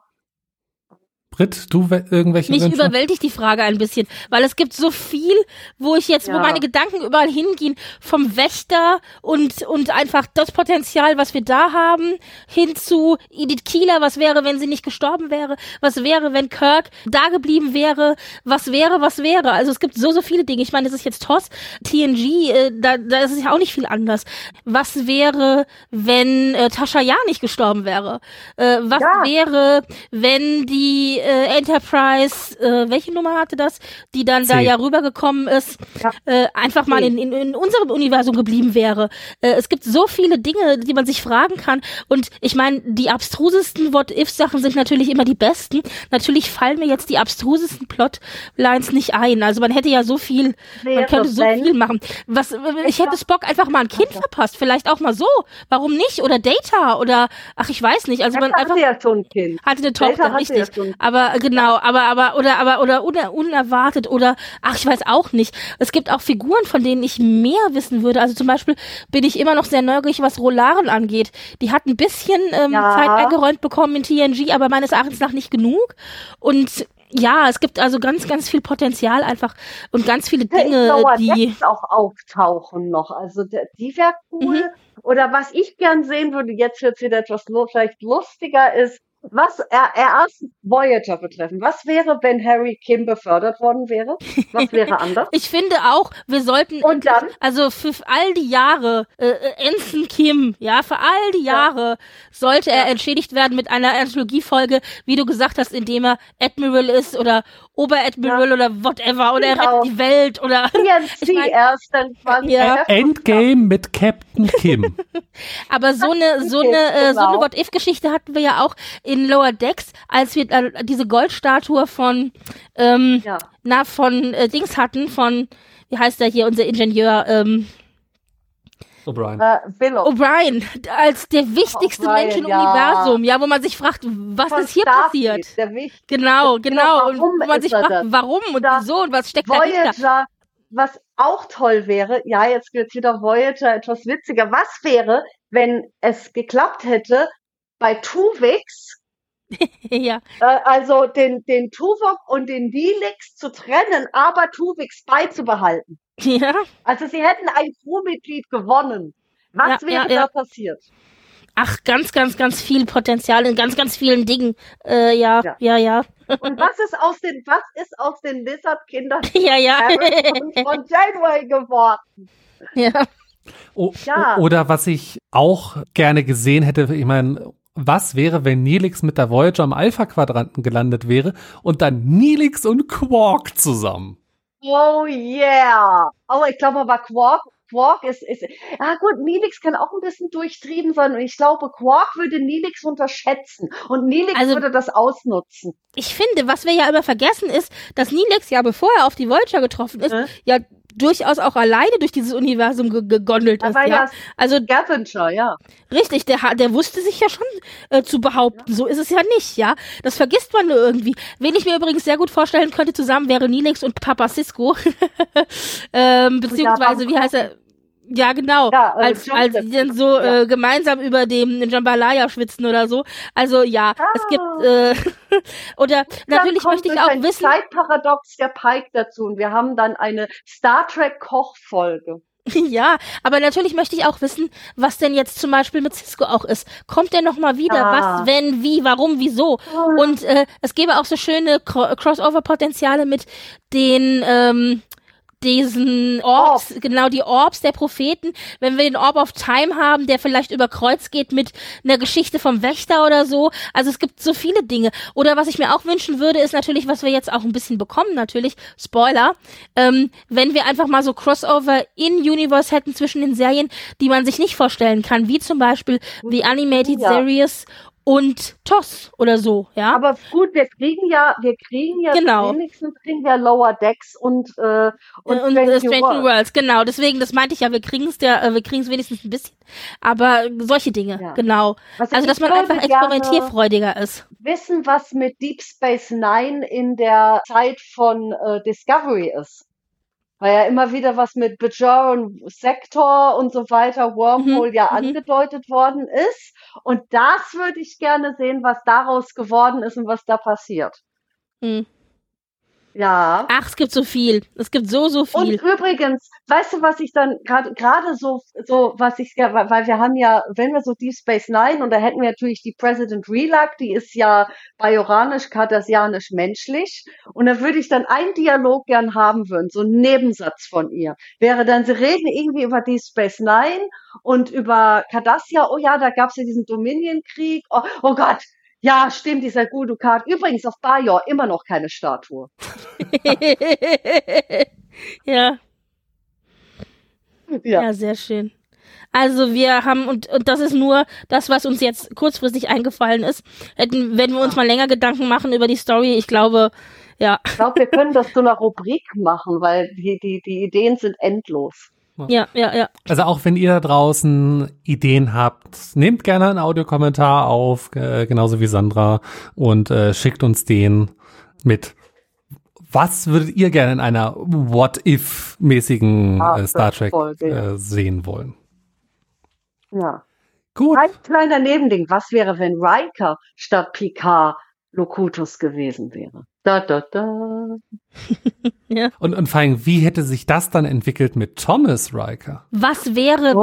wenn, wenn, was wäre, wenn Data der Borg Queen in First Contact nicht hätte widerstehen können und die Borg Queen und Data hätten das äh, äh, Imperium der Borgs erbaut oder so, das neue römische Reich quasi. You never know. Es gibt so viele Dinge, Und, die. und ja. werden dann aufgehalten von Borgati. Genau. Und dann kommt Borgati, der sagt, so, hier, Freunde der Sonne, so geht das gar nicht. Ach ja. Ja. Äh, be be bevor wir in weitere, noch abstrusere äh, Was ist, Szenarien. wenn Tuvix assimiliert wird? Okay. Also, wenn ihr da draußen Ideen habt, nehmt gerne einen Audiokommentar auf, gern her damit. Ansonsten danke äh, fürs Zuhören und bis zum nächsten Mal. Ciao. Ciao.